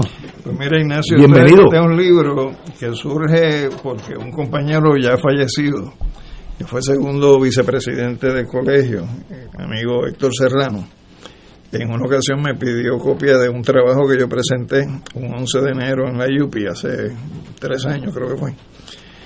Y le encantó el escrito y me dijo que si era la primera vez que yo escribía algo de otro, le dije que no. eso no Y, y entonces me pidió otros escritos y él me dijo que él se iba a convertir en editor para publicar los escritos. Y se dio a esa tarea, lamentablemente falleció a finales del año pasado sin ver completado el proceso. Yo le sumé dos ensayos adicionales, uno sobre el tema de hostos eh, y la religión y otro sobre hostos y la masonería que se añade a otros ensayos, que uno que tiene que ver con la vigencia del pensamiento político para nuestras Antillas en Hostos, el otro es la unidad antillana en el ideario de Martí, de Betance y de Hostos, otro es el que se publicó en la para la universidad, que es Hostos sigue señalando el camino hacia la libertad política, el otro es uno que yo presenté en La Habana, que es la influencia del derecho en la propuesta descolonizadora de Hostos. Y finalmente, por los dos que mencioné, los breves comentarios sobre la huella masónica en Hostos y Hostos ante la religión. Se agruparon en este pequeño libro, ¿no? que es una aportación eh, que estoy obsequiándoselo a la gente que yo quiero y que sé que los van a leer. Muchas gracias, muchas Así gracias, que Alejandro. eh, pasé por acá para traerle premio el de ustedes dos. El de Ignacio ya lo tenía desde el viernes pasado, igual que Edgardo, y trataré de en la semana pasar eh, para Sí, darle pues, copia a sí, los otros compañeros de venir todos los días. Mira, Ignacio, y hay un capítulo que se llama, oye esto, Responsabilidad de Estados Unidos al amparo del derecho internacional. Mira, yo, yo quiero yo quiero aprovechar para testimoniar primero mi agradecimiento a Alejandro y decirle que me honra mucho con este obsequio. Y yo quiero también eh, expresar que Alejandro, eh, dentro de toda su trayectoria y trabajo intelectual, le ha dedicado mucho tiempo a la figura de Eugenio María de Hostos y ha hecho muchos trabajos sobre Euge- Eugenio María de Hostos. Así que yo creo que es una de las fuentes hostosianas del país y del Caribe. Así que lo felicito y, y para mí, pues, mi agradecimiento Mira, eterno. Voy a, Gracias. voy a recurrir a mi pasado. Cuando uno estaba en aquel mundo pasado mío, que era bastante limitado, pero se aprendían cosas, uno aprendía que para ser una nación, ser viable, necesita un cuadro de inteligencia, una, unas personas, no tienen que ser muchos, pero que puedan dirigir esa nación. En el Congo, Lumumba, hasta que lo mataron los holandeses, pero... ¿Los eh, qué? Los holandeses. No. Sí. Bueno, pero fíjate, te- seguida Eso es lo- viene- eso es lo que se- pasa cuando seguida se viene con la cosas. historia. ¿Quiénes eran los socios de esos que te ¿quiénes eran los socios de No, pero fueron los holandeses que respondieron tal vez a otros intereses. Sí, pero anyway. siempre. Y cuando yo veo, los veo a ustedes tres, aquí, ahora, y, el- y en la semana, Martín, Catala, Héctor Rachel, Héctor Luis Acevedo, etcétera, etcétera. Ese requisito sine qua non existe en Puerto Rico. La masa crítica de gente con potencial de dirigir ya existe. No hay que crearla. Otros países, otros países pasan dos cosas. Primero que el analfabetismo tal, a tal grado que no existe esa, esa clase. O existía y por condiciones políticas emigró. Por ejemplo, en Haití. O los emigraron a, Sí, a no, otro, a otro plano. Sí, o lo mataron. Eh, por ejemplo, en Canadá hay una comunidad culta, educada de haitianos, en, mayormente en Quebec por el lenguaje, pero que yo tropecé con varios de ellos en mi vida, gente de primera, pero ya están en Canadá, por tanto no están en Puerto Príncipe. Y en Puerto Rico tenemos la ventaja de que la materia para ser una nación ya está, que es lo más difícil. Lo otro más bien es hacer un gobierno, eh, quién va a bregar con educación, etcétera. Pero si no hay esa cúpula intelectual con buen corazón, yo creo que eso es estipulable aquí. Eh, así que cuando los veo a ustedes tres me siento tranquilo que hay, hay el potencial humano para hacer un Puerto Rico independiente, que sé que es el sueño de ustedes, ya está, que es el paso más difícil, porque ese tú no lo creas de un día para otro. La educación toma una generación, 20 años, de 0 a 20 eh, para crear un, un nuevo país. Y ya está. Ahora decidir, ahora el problema es que decidirse, obviamente ese sendero no es tan fácil. Así que Quería decirte que, Alejandro, que, privilegio que aquí. donde único se va a estar eh, vendiendo el libro ¿En dónde? en, ¿Colegio? en el colegio. colegio Yo le hice una donación de libros al colegio para que entonces también eh, de esa manera pues se y el colegio tiene la ventaja que tiene un estacionamiento gigantesco. Un buen restaurante. Sí, un buen, restaurante. Una vez ¿verdad? uno y, comer. y- y mucho calor humano. Y Sí. sí, sí, buena gente ya. Yo veo algunos de que hacía años le tenía carpeta, ahora no, ahora somos amigos todos. Esa es la casa grande, ¿sabes? No, y es bueno aprovechar el momento para, para eh, exhortar a nuestros compañeros abogados que nos, y abogadas que nos escuchan a Sí. que se colegien. Yo creo que el colegio es un baluarte de nuestra sociedad, hay que mantenerlo. Oye, Eh, y bueno, desde que nos descolegiaron, ¿verdad? Pues ha- se ha reducido significativamente la colegiación, pero vemos muchos que, que vemos el valor que tiene el colegio eh, como, como eh, eh, de la yo, sociedad. yo quiero significar que, que la colegiación ha mermado más que nada, eh, eh, según hemos podido constatar, por condiciones no de, afec- de, de estar identificados no, por el, sí. con el colegio, sino por cuestiones económicas, de traslación, Sí. otras personas que se han, se han inactivado Pero, por edad. pero también te tengo que dar el dato que al día de hoy hay 350 y pico de colegas que se habían ido del colegio hacía años Y que regresaron. y que regresaron. Yo quiero- también te Y puedo el decir colegio tiene- que, perdón. que el número de captación en estos momentos, eh, o sea, aquello de que hubo una caída y caída y caída, eso se niveló en un punto y, Y ahora está en ascenso. y a pesar de lo que ha sido el resultado de Irma, María, los terremotos y lo demás, nosotros estamos eh, en números eh, afines a los que habían cuando yo era presidente. Mira para allá. Y por otro lado, yo quiero significar que el Colegio de Abogados, dentro de las instituciones que se dedican a proveerle al foro educación jurídica continua, Eh, es el mejor ofertante Así es. con unos precios a los colegiados de hasta 20 dólares por estamos ofreciendo una propuesta de plan médico Sí. que con un mes nada más tú sacas lo que sería el costo de la colegiación de Wow. lo excelente y buen plan médico que hay. Así es. Yo creo que un día hay podemos invitar a la planes de presidenta. pago para, Bueno, para, para para pagar la colegiación. La, la, la presidenta, como ustedes son presidentes, tienen vara alta allí. Eh, y lo coordinamos y lo, Bueno, me gustaría yo- tenerla aquí. No, yo te dije a ti el otro día que por qué no hacíamos un programa desde restaurante del colegio También bueno. se puede hacer. para entonces tenerla allí y Claro. incluso que, que Sí, tenga sí, la impresión sí. de colegas que frecuentan Sí, el correcto. restaurante que Vamos, tenga el sentido vamos, de ellos. yo, Vamos a hacerlo. yo- yo me, yo me comprometo a hacerlo. Trate de que sea un martes. No, Este quiere bien. Quiere que sea Ah, bien. Pero está no, bien. te das la vuelta. Pero eso es están vuelta. invitados. Señores, tenemos que ir a una pausa y regresamos with Crossfire. Fuego Cruzado está contigo en todo Puerto Rico.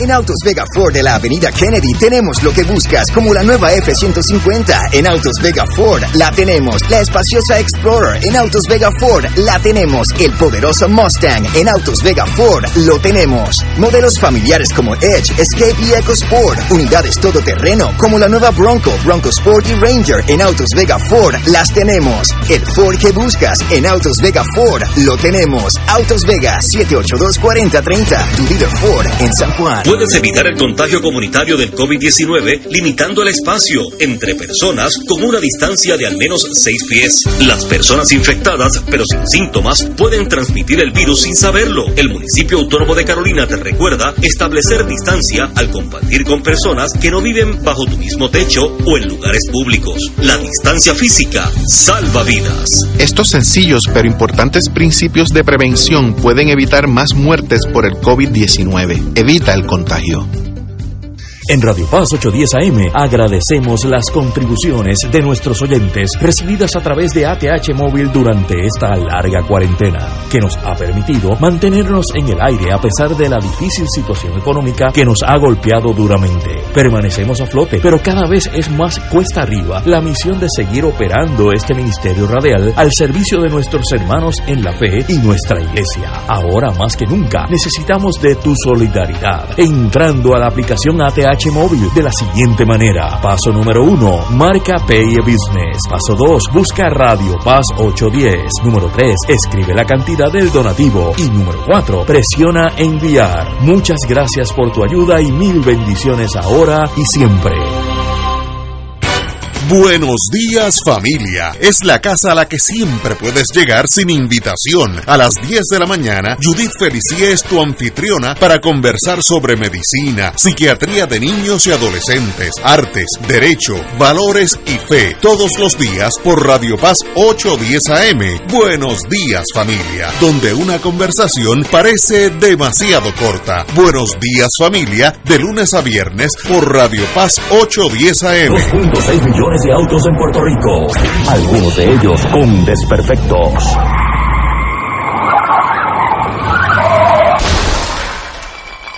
Autocontrol. Tu carro. Tu carro. Tu mundo. Lunes a viernes a las 11 de la mañana por Radio Paz 810 AM.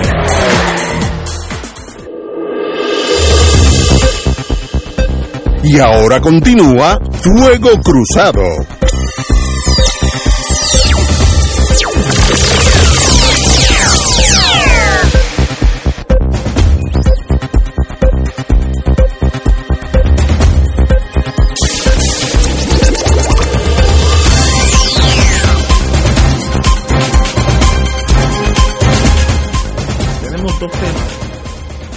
Que tenemos que tocar. Vamos a empezar con algo que me sorprendió a mí y es eh, la Cámara de Representantes rechazó el examinar la propiedad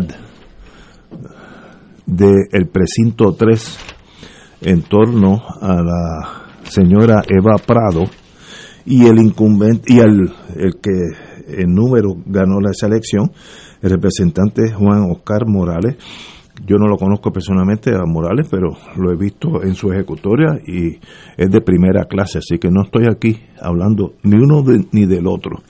Pero me sorprendió que en la Cámara eh, hay un estrecho margen entre uno y el otro. Esto no es como San Juan, que hay tres mil y pico, estos son creo que cien o ciento algo. Eh, y hay duda, eh, había, yo, yo creo, yo tengo duda, si se debió, si lo más correcto era hacer lo que hizo la Comisión Estatal de Elecciones, ir, co- como hizo el juez, eh, contar voto a voto y que gane el que gane.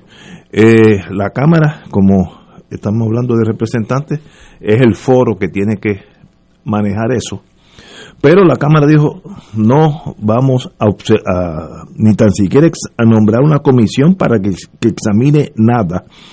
Eh, y sencillamente como se necesitaban 26 votos y obtuvo 21, pues ahí hasta ahí llegó el, el rol de Eva Prado eh, como posible eh, candidata. Yo creo que eso era un caso tan pegado que en, la lógica hubiera, hubiera apuntado a un conteo que son pocos, se, se puede contar en, en dos días. Eh, y no estoy hablando de que prefiero Eva Prados, Eva Prados sobre Juan Oscar Morales, no, no, yo eh, saben por dónde yo apunto, así que, pero estamos hablando de la de la responsabilidad del Estado de que todos nosotros estemos conscientes de quién ganó y quién perdió. Eh, lo más interesante, eh, y esto vuelve y me sorprende el Partido Popular, los representantes Luis Narmito Ortiz, José Aníbal Díaz Collazo y Héctor Ferrer Hijo se abstuvieron de votar. Eh, uno dice, oye, ese Partido Popular eh, existe para algo. Eh, y, y- yo estoy en contra del, de abstenerse de votar. Mire, cuente, está a favor o está en contra, pero párese, en inglés se dice stand up and be counted. Párese en sus dos pies y que lo cuenten de un lado del otro. Mira, aquí había que tomar una decisión. ¿Se examina por la Cámara este, esta elección o no se examina? Tome una posición. Si, la, si es no, pues no. O si es sí, es sí. Pero eso de abstenerse, y sobre todo el compañero que le deseo lo mejor en la vida, Héctor Ferrer, que está empezando a vivir. Eh, usted no usted, usted ya se está comportando como si tuviera 80, 90 años. Hay tiempo para ser conservador. Eh, mire, atrévase a hacer cosas. Eh, y me da mucha pena que no se va a contar porque siempre se quedará la duda, tal vez injustamente, pero se queda la lula, la duda de que tal vez Eva Prado debió haber sido la representante por ese distrito. No sé qué decir, compañero. Pues mira, este, como tú bien señalas, estos legisladores que se abstuvieron, pues como dice el dicho, no cuentan ni para pool ni para banca. Eh, ciertamente, el planteamiento que se hace, ¿verdad?, Eh, eh, es que las irregularidades que arrastra la, la aprobación de ese código o, o legislación electoral con la cual se amarró todo el asunto de las elecciones del noviembre 2020 ha creado un desfase tal siempre se, se vio se vio la costura se vio clarita de que el PNP y el liderato sedicioso de ese partido eh, apuntaron a que con esa nueva estructuración y todos los cortapisas que le metieron a esa legislación, eh, el botín donde lo iban a agarrar era en ese voto adelantado, ausente, adelantado, etcétera. Y donde quedan retratados, donde realmente la cosa hace crisis, es en esa unidad 77 del precinto 3. Esa es. ¿Por qué? Quedado candela. Claro, porque incluso como hace, como, como surge en el planteamiento de- del recurso judicial de Natal eh, frente al alcalde que es incumbente actualmente del PNP Romero, eh, eh, se plantea que hay más papeletas y votos que electores de esa unidad 77. Eso ya de su naturaleza, de su faz, crea una alarma de que hay una grave irregularidad en este asunto. ¿Cómo esos votos en exceso fueron contabilizados? Y si es que fueron contabilizados, ¿por qué se contabilizaron? Porque si hay más votos que electores, hay una gran anomalía en este proceso. Ah, que eso no cambia el resultado. Mire, Cuárez, si lo cambia no lo cambia. Eso es es la pulcritud del proceso. Eso, eso es mi planteamiento. Claro, entonces hacia eso es que hay que dirigir los esfuerzos para tratar de uno ocultar en todo esto que ha pasado, tratar de recomponer para poderle dar confiabilidad al país en un sistema que tienes que ha sido traqueteado por esta enmienda a- al código electoral, ha sido traqueteado para obtener unos resultados que ya hemos visto. El desfase queda retratado a página completa, primera plana, en la unidad 77. Así es que yo creo que esto es muy grave. Todavía no he visto de parte de nadie en la legislatura un proyecto para entrarle a la cosa del, del proyecto de- del código electoral. Creo que han habido conversaciones, no sé si hay algunos borradores de proyectos, pero no he bueno, Tatito Hernández condicionó Sí. la aprobación del, De- de del- de- del nombramiento de Seilhammer a que se comprometa que va a, eh, va a participar de esa reforma electoral, va a empujar pues, la reforma electoral. Pero- Pero ya pero lo están tildando de política chiquita, de chantaje, de no sé qué. Sin embargo, cuando el PNP abusa del banquete total, como fue precisamente la aprobación de la reforma electoral, como fueron las leyes 167 y 165 que se aprobaron a la cañona y que el 30 de diciembre la firmó eh, Wanda Vázquez, ahí no hay problema, ahí no hay política chiquita, y no hay abuso de Ni poder, ni nada por el estilo. Los nombramientos al Supremo, Ajá. que con la legislatura dividida, el poder ejecutivo y legislativo dividido cuando eh, Acevedo Vilá se negaron y, y a, a- a- Sí, a nombrar a- coger ningún nombramiento, ningún que, él- que él nombramiento, trajera. no le iban a aceptar Sí, ninguno. ninguno. y que esperaron por el banquete total y así lo expresaron públicamente. y no tan solo y no conformes con que tenían tendrían mayoría como obtuvieron después del banquete total una mayoría en el foro supremo con más jueces azules que rojos. Encima de eso se las agenciaron para extender y ampliar el número de jueces en ese foro a que fueran de seis eh, de digo de a- nueve. Así es que realmente este es una desfachatez y para un lado cuenta en unos momentos, pero cuando están en otra posición ubicados, pues eso no cuenta. Así me- que así es fácil. A mí me da mucha pena eh, personas que ven la guagua de la historia que viene, viene y ellos permiten que les pase por el lado y simple y sencillamente rehuyen la responsabilidad que tienen. Yo creo que, eh, aunque se pueda entender que hay un, algún tipo de sesgo en lo que estoy diciendo, obviamente sí, eh, yo favorezco, favorezco los planteamientos de Eva Prado, no solamente porque sé el calibre de persona que es, sé cómo el, cómo el país se hubiera enriquecido de tener una legisladora de la categoría de Eva Prado, yo creo que lo demostró siendo candidata, sino que sus planteamientos eran más que meritorios, más que meritorios. Y la gente, y lo que se pretendía con la creación de esta comisión no era que se desbancara Juan Oscar Morales, sino simple y sencillamente que la, se creara una comisión especial que analizara las controversias y los planteamientos que ella estaba haciendo para que se determinara, ¿verdad? Se pasara a juicio sobre la capacidad de ese eh, eh, representante de estar allí y se rinde un informe y se estudia, pero se le da la oportunidad a, a- dirimir el planteamiento.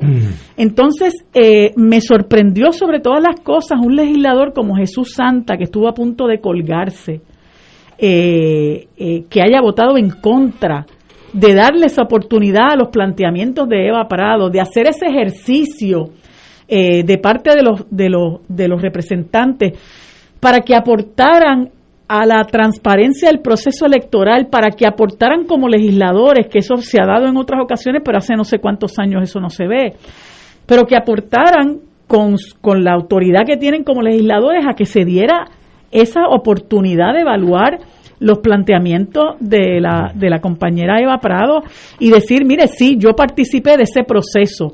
Así que yo creo que tanto haberle votado en contra como haber, haberse abstenido, ¿verdad? Y sobre todo cuestiono la abstención de, de la representante del proyecto Dignidad, eh, que cada día me decepciona más, porque se han convertido en una piedra en el zapato, en un obstáculo para que este país eche hacia adelante.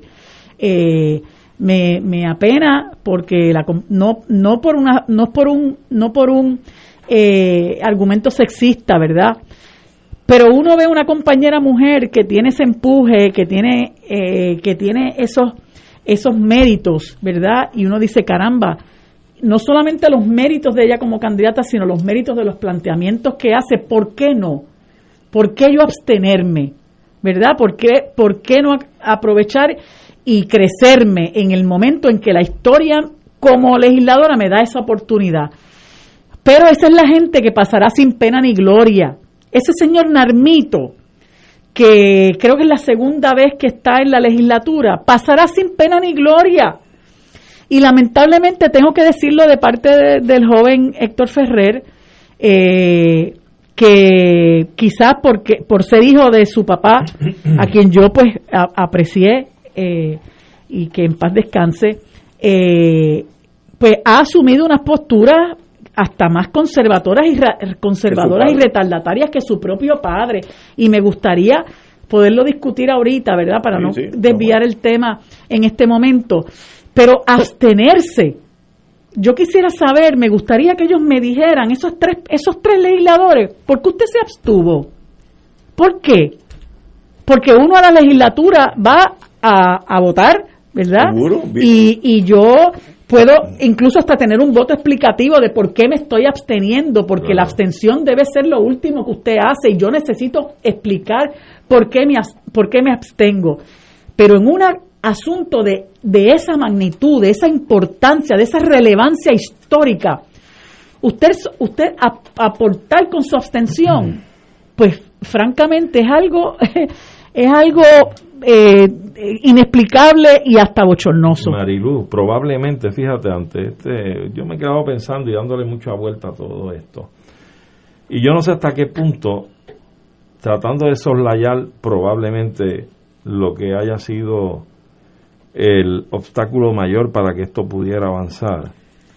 ¿Hasta qué punto la Cámara ya el tema está más que maduro para que la Cámara de Representantes, por ejemplo, eh, se convoque para investigar o analizar el nuevo código electoral y sus efectos en las pasadas elecciones del país? Y ahí tú abrir el espacio para que eh, comisionados especiales en el asunto puedan recopilar todo tipo de evidencia, traerla discutir, citar vistas públicas, citar testigos, etcétera, y tú levantas el expediente.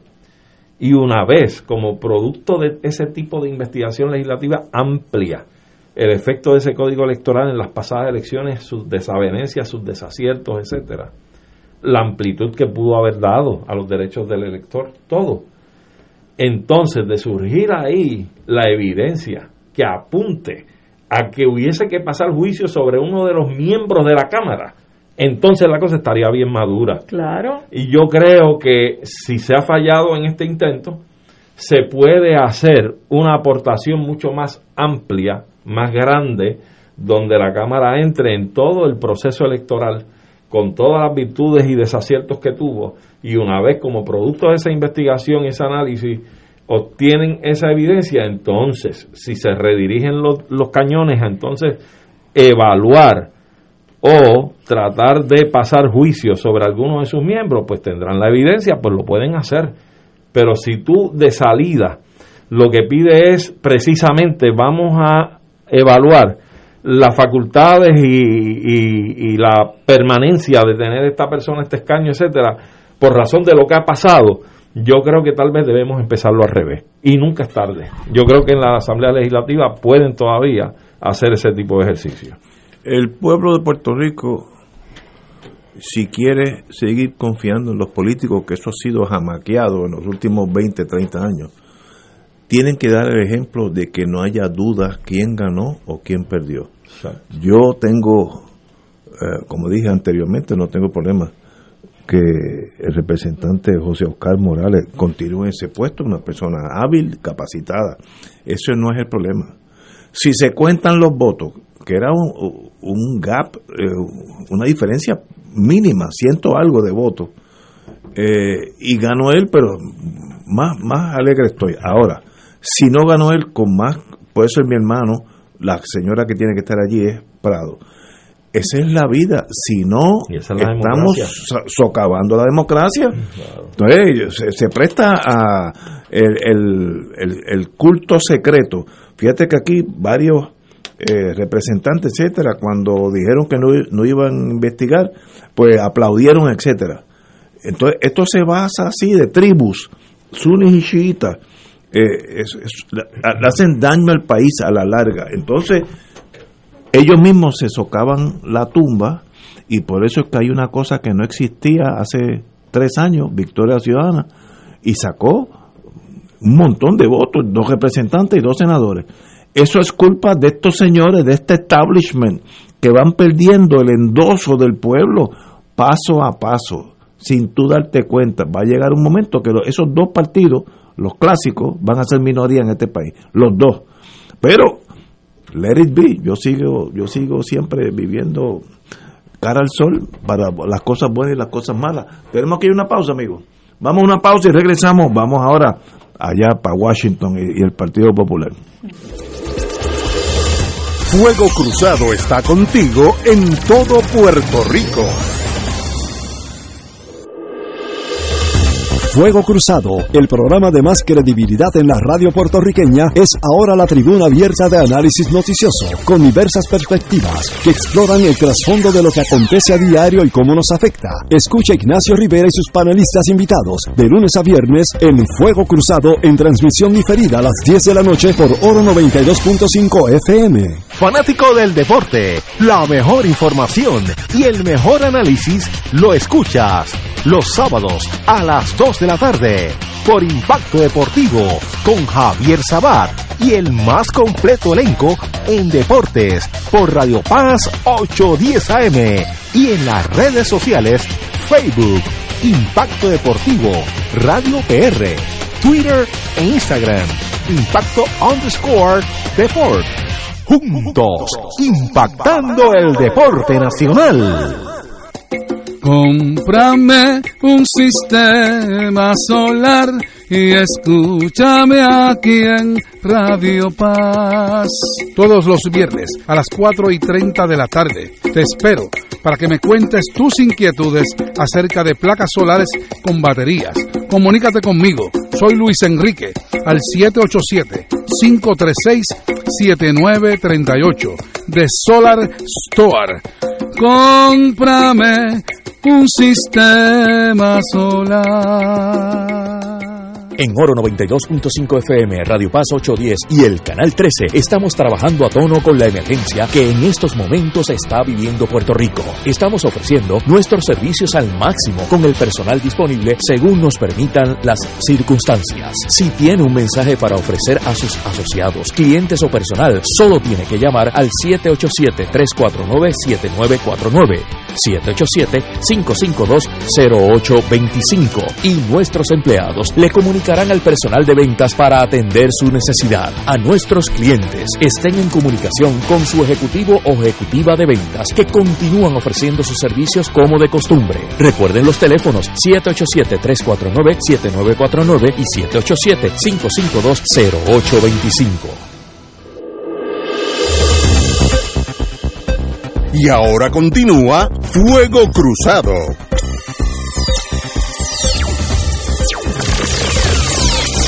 Un mensaje aquí de Mayagüez que, que me preocupó mucho y lo voy a leer literalmente. Llevo años escuchando Fuego Cruzado y he sido testigo de la liberación y transformación del pensamiento del licenciado Ignacio Rivera. Mm. Enhorabuena. Me preocupa eso.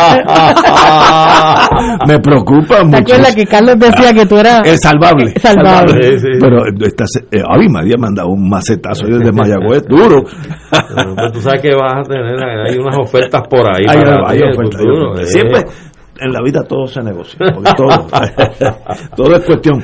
Bueno, eh, como todos sabemos, Nidia Velázquez y Alexandra Ocasio Cortés, representantes, Congresswoman, representantes allá en Estados Unidos, Nidia con un seniority ya considerable, así que tiene mucho peso, eh, junto al senador demócrata, senador Robert Meléndez, presentaron el proyecto que busca vincular al Congreso con una convención de estatus y un referéndum de alternativa. Yo personalmente veo que eso es excelente, vamos por encima, eh, nos la jugamos, vamos a la convención, aunque el PNP no, la, la con- la convención de estatus le tiene algo de, de repelillo, pero en torno a mí no tengo problema alguno. Lo interesante es que la división no ha surgido en Estados Unidos, ha surgido en Puerto Rico, lo cual es frustrante. Eh, allá, si no me equivoco, tenía 75 cofirmantes, sponsors, que son las de los 400 y pico, pues tener 75 en cualquier medida es un montón de votos. Eh, pero la división aquí es por el mismo medio. El Partido Popular, que tiene mayoría en la, SA en, en la Senado y la Cámara, ha dicho no pasarán porque ellos indican que ese, ese este proyecto es un proyecto de estadidad porque pone las tres alternativas no son aceptables para el Partido Popular, que es estadidad, independencia y libre asociación. Para mí, yo creo que los populares encajan en libre asociación, pero ellos dicen no, eso es independencia, eso es igual que el Partido Independentista, por tanto, el Partido Popular rechaza y han personas que yo aprecio mucho eh, y los quiero mucho porque son gente de mucha valía, pues han tirado la línea a los Dolores y Barruri, no pasarán eh, si no se incluye el ELA tal y como está. Ese es el problema, ELA. Eh, pero ellos quieren tal y como está. Territorial, colonia, así mismo. No me lo. Que brinquen al PNP y se quedan allá adentro amarrados con los gringos. Pero, es el problema. Si nos dividimos aquí, la posibilidad de esa legislación, que para empezar no es, no es fácil esa, ese sendero, conseguir esos otros votos, pero si nos dividimos aquí, pues está muerto de saque, así que no veo posibilidad alguna, dada la escisión que ha causado el Partido Popular. Compañero. Pues mira, yo creo que esto es más de lo mismo, volvemos. Ciertamente hay una gran diferencia y eso es una lectura que hay que hacer donde compara la, el respaldo o auspicio del número de representantes en la Cámara, que son alrededor de 70 y algo, 75, 77, este, demócratas que respaldan y auspician este proyecto frente a los cuarenta y tantos, cincuenta y algo que tuvo el de Jennifer López, eh, digo, Jennifer González. Este, y en el Senado se radica también la medida con un auspicio de algunos siete senadores, entre ellos incluye a un republicano. Eso tú lo comparas con el proyecto de Jennifer González, este, y ciertamente pues hay una diferencia, ¿verdad? Del saque se va al frente. Pero bien, es cierto, y es lo siguiente, yo creo que este proyecto de Nidia y de Alexandra crea un ámbito y un ambiente mucho más propicio para el norteamericano poder trabajar con el asunto del estatus de Puerto Rico si es que tuviera el interés de hacerlo. Por el hecho de que tendría que ubicar a todos los sectores ideológicos a forjar las opciones que tendrían que ir a negociar con el Congreso. Es decir, si este proyecto lo que mandata a fin de cuentas es puertorriqueños convoquen una asamblea constitucional de estatus donde todos los componentes o constituyentes de esa asamblea representen a todos los sectores ideológicos y presenten alternativas políticas fuera de la cláusula territorial para resolver su estatus político. Y, y reconocidas están la independencia, la estadidad, yo no creo que es una es una opción descolonizadora porque encierra en sí la misma disyuntiva incomprensible de que tú aspires a dejar de ser colonia para pasar a ser colonizador. En sí encierra una gran contradicción de que tú combatas el coloniaje con la aspiración a ser colonizador. Y, digo que es una gran contradicción por no decir que es una gran hipocresía. Pero ciertamente está la opción también de la república, la, la libre asociación, que hay quien lo llama como una república asociada, pues vamos, no importa el nombre. Ahora digo yo a esas personas que tanto temen, como me dijo una vez un candidato político en una corriente de un movimiento nuevo electoral, y que venía, su extracción era de la fila del Partido Nuevo Progresista y era estadista. Y me dice, mira Arturo, yo estoy convencido de que la estadidad a los norteamericanos no se la darán nunca a Puerto Rico, por muchísimas razones. Pero la única manera y forma que yo veo, si vamos a solucionar nuestro problema de estatus político, que hay que hacerlo porque no podemos continuar como estamos, la única forma que yo veo que es garantizable es un pacto de libre asociación con los norteamericanos porque hay cosas que a mí me interesan que podría pactarlas para mantenerlas. Es decir, la ciudadanía norteamericana, pues podríamos tener una doble ciudadanía como muchos países del mundo. Y eso es totalmente legal. Totalmente legal. Hay países eh, que los ciudadanos de ese país tienen dos y tres y cuatro ciudadanías diferentes de otras naciones. Eso se puede hacer. puede pactarse la común moneda, que podemos tener la propia y circular junto a la de Estados Unidos o tener el dólar como moneda, podemos llegar a un pacto. El correo se puede pactar, se puede pactar la defensa, se puede pactar eh, unas preferencias económicas, se pueden hacer 20 arreglos que pueden garantizarle a las personas que tienen cierta, cierto afecto a unas cosas que, que, otorga la cosa esta de la ciudadanía americana, pues se pueden garantizar, pero podemos resolver el problema de nuestra soberanía política para poder estar en mejor posición y posesionarnos a la vez de nuestro propio destino para forjar una mejor economía, estar en el concierto de naciones del mundo, tener los intercambios apropiados en economía, en educación, en deportes, en todos esos grandes intereses que tienen todas las sociedades del mundo organizadas bajo una bandera, un escudo y un territorio nacional. Nosotros no podemos ser la, la excepción porque somos parte de ese mundo. Cuando los Estados Unidos entra a Puerto Rico, entra bombardeando, tirando tiros, y ya Puerto Rico gozaba de un standing que aunque limitado, sí afloraban unos espacios en el concierto de naciones cuando Puerto Rico, por la Carta Autonómica, podía asignar tratados internacionales, junto incluso a España. Y, y, eso era un avance dentro de la lucha de Puerto Rico por adquirir mayores poderes. Es decir, que todo eso queda atrás cuando Estados Unidos invade a Puerto Rico, bombardea a Puerto Rico y finalmente toma el control de la isla. Así es que el proyecto de Nidia abre ese espacio mucho más grande. A mí me preocupa por qué razón los PNP, el liderato del PNP, rehúsa ese, ese proceso. Y fíjate lo que plantean, que es un proceso colonizador, eh, que es colonial porque Estados Unidos dicta cómo se va a hacer, pero ¿y qué pretenden ellos? Ellos le van a dictar a Estados Unidos cómo se va a hacer. Lo que lo único que podemos dictarle es que somos libres y vamos para adelante pero los, los PNP lo que pasa es que están jugando solos en la cancha y quieren monopolizar el juego ellos solos en la cancha. Porque saben que si entran en un juego acompañado con otros equipos, pueden entrar en la de perder. Sencillo. Los resultados muy probablemente van a ser diferentes y eso no les conviene.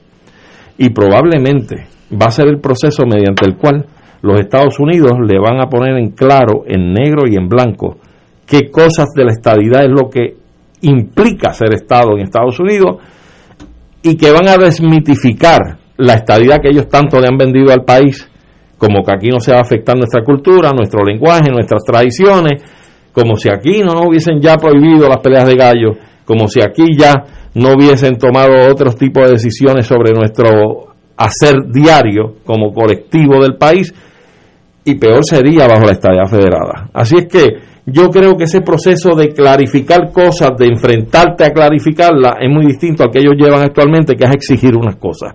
Y después que vengan las, las clarificaciones cuando ya no hay reversa. Y eso no es jugar limpio. Compañera. Pues mira, yo he visto estas expresiones de, de Melo Muñoz, de eh, Héctor Luis Acevedo, del hijo de Héctor Ferrer, las he visto con, con mucha tristeza de verdad, porque es lo que decíamos ahorita. Viene la guagua de la historia para acá y ellos prefieren quedarse desmontados y que la guagua siga por ahí. Entonces, su mayor aportación a este país que está pasando por una crisis tan profunda, donde todo lo que nosotros discutimos y lo hemos establecido en este programa, todo lo que discutimos, cada vez que discutimos un asunto que nos afecta, tiene que ver con el estatus.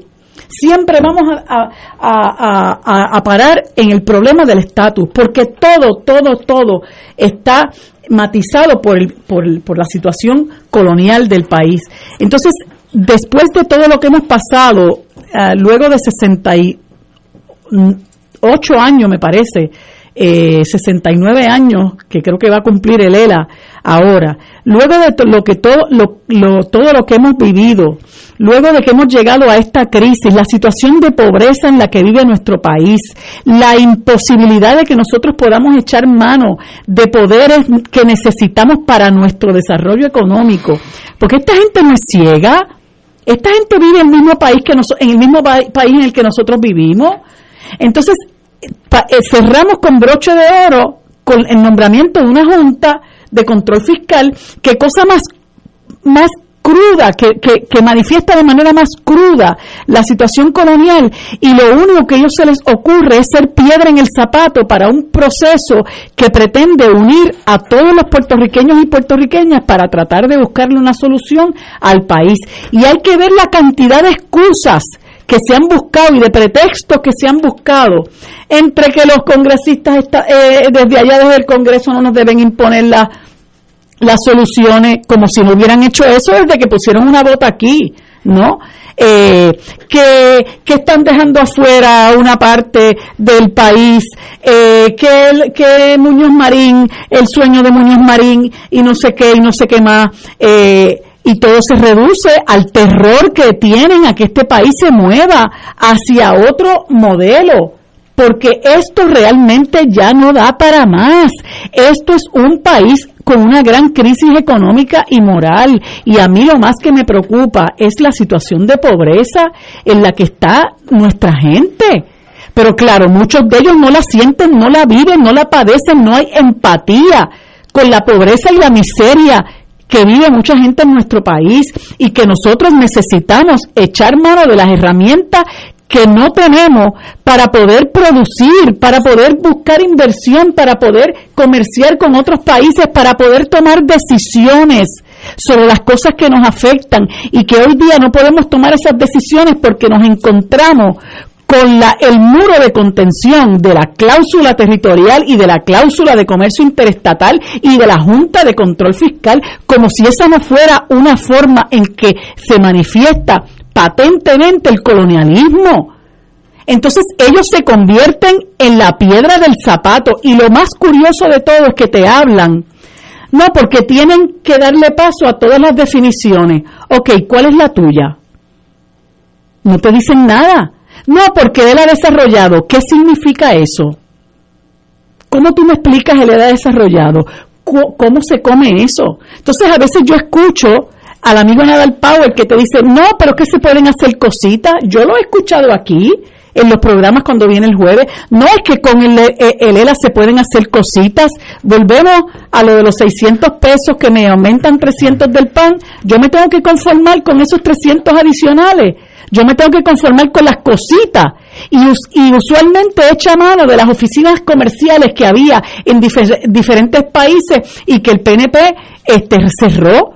Es que nosotros no nos podemos conformar con eso. Nosotros vivimos en un país con un gran potencial, donde contrario a lo que se nos decía en los libros de historia, que este era un país chiquito, que no tiene recursos naturales, mire, eso no es verdad. Nosotros tenemos recursos naturales que nos están saqueando y nos están explotando. Y ahí tienes a Monsanto, ¿ah? Experimentando con semillas en tierras que son de alto valor agrícola, que las podríamos estar utilizando nosotros para desarrollar nuestra agricultura y crear autosustentabilidad y no tener que estar dependiendo tanto de las importaciones. Y entonces ellos, es, es patético, patético ver ese conformismo y ver cómo pelean porque no me quites mis cadenas, respeta mis cadenas, porque a fin de cuentas eso es la que hay, respeta mis cadenas. No se te ocurra este mover un pie. Entonces se han convertido en un estorbo. Y lo, y lo que yo, lo que a mí me indigna es que este país que está atravesando por un por una crisis tan enorme, nosotros, ellos pretendan convertirnos a nosotros en rehenes de ese pensamiento retardatario. Y yo creo que la gente al interior del Partido Popular, yo tengo una gran confianza en la base de ese partido. Yo tengo una gran confianza en la base del partido, pero es momento que se les escuche. Y yo estuve hablando el otro día con un amigo, al que aprecio mucho, que no pudo llegar a la legislatura. y me comentaba, no, porque hemos perdido muchos que, que somos soberanistas. Y yo digo, pero es que ese soberanismo no se escucha. Si quizás si ustedes levantaran la voz y reclamaran que el Partido Popular tiene que tomar otro derrotero, no hubieran perdido las elecciones. ¿Sabes por qué? Porque esa base del partido hubiera encontrado en ustedes el valor que están buscando y que no se lo da el liderato retardatario que lo está dirigiendo en este momento. Y yo creo que esa base es momento que se enfrente a ese liderato que pretende que nosotros nos quedemos como estamos, con una cláusula de- territorial, con una cláusula de comercio interestatal, con una junta de control fiscal. Hombre, que el hijo de Héctor Ferrer diga que, hay- que- que hay que mantener la cláusula territorial. Su padre decía, su padre decía que nosotros podíamos echar mano de la, de la resolución 2625 que la contempla el proyecto de ley de Nidia Velázquez de que si el pueblo escoge otro modelo eh, de estatus eh, que no sea te- eh, territorial ni colonial ahí está la cláusula 2625 y ni eso aparentemente parece que eh, abraza el hijo de Héctor Ferrer. Realmente le están haciendo un flaco servicio al país, es bochornoso. Y yo lo que quiero es llamar a esa base del Partido Popular, óigame, aprendan que ni siquiera tuvieron la capacidad de ganarle al partido más corrupto de la historia de este país, ni siquiera eso lo pudieron hacer porque han salido con manadas, han salido de ese de ese de ese partido al punto de que el melonismo se acabó. Entonces no ven la escritura en la pared. Quieren seguir, como dice el jíbaro, arreguindado de Lela. Mire, el ELA no sirve, el ELA implosionó y el, el ELA es responsable de muchos de nuestros males que vive este país. Acaben de entenderlo y asuman la responsabilidad histórica que les corresponde. Cogieron Cámara y Senado de chiripa, ¿sabes? Hasta Tatito, hasta Tatito, que se ha caracterizado por ser una persona conservadora, tuvo la, lo- lo- los pantalones, eh, los pantalones porque es varón, los pantalones de decir, bueno, ¿qué vamos a hacer con ese proyecto? Y allá fue a darle un espaldarazo a Nidia Muy Velázquez y hay que reconocerlo, Sí, hombre, eso hay que sí. reconocerlo y ustedes se siguen quedando atrás agarrado de la faldeta de Lela, que ha demostrado que ya no sirve para este país, que nosotros no podemos caminar con ese con, e- con este estado de cosas, que gracias a Lela tenemos esa Junta de Control Fiscal que lo que ha hecho es explotarnos y pisotearnos y mantenernos en la Mira, miseria. Marilu, gracias a las nuevas generaciones que es la esperanza, porque si no fuera así, con la rentranca del Partido Popular y ese liderato obsoleto, más crece el PNP. Porque son, son anexionistas. Atrévanse, vestidos de caramba. colorado. Sí, hombre. atrévanse, atrévanse, dejen de ser este, los timoratos de- del espectro político, atrévanse y respondan realmente a lo que la historia les, está re- exigiendo. que renuncien al miedo, hombre, ya es tiempo. Pónganse en pantalones largos. A mí me sorprende lo, lo conservador y cauteloso que es el partido a un momento, el Partido Popular, que llega un momento de inmovilidad. Si fuera por ello, nos quedamos territorio de Estados Unidos para siempre. Para toda la vida. y son, como decía Juan Manuel, los tenía bien calados. The Happy Colonia. Así son es, felices dentro es. de la colonia, no, no tienen es. problema. Wow. Señores, Respeta mis cadenas.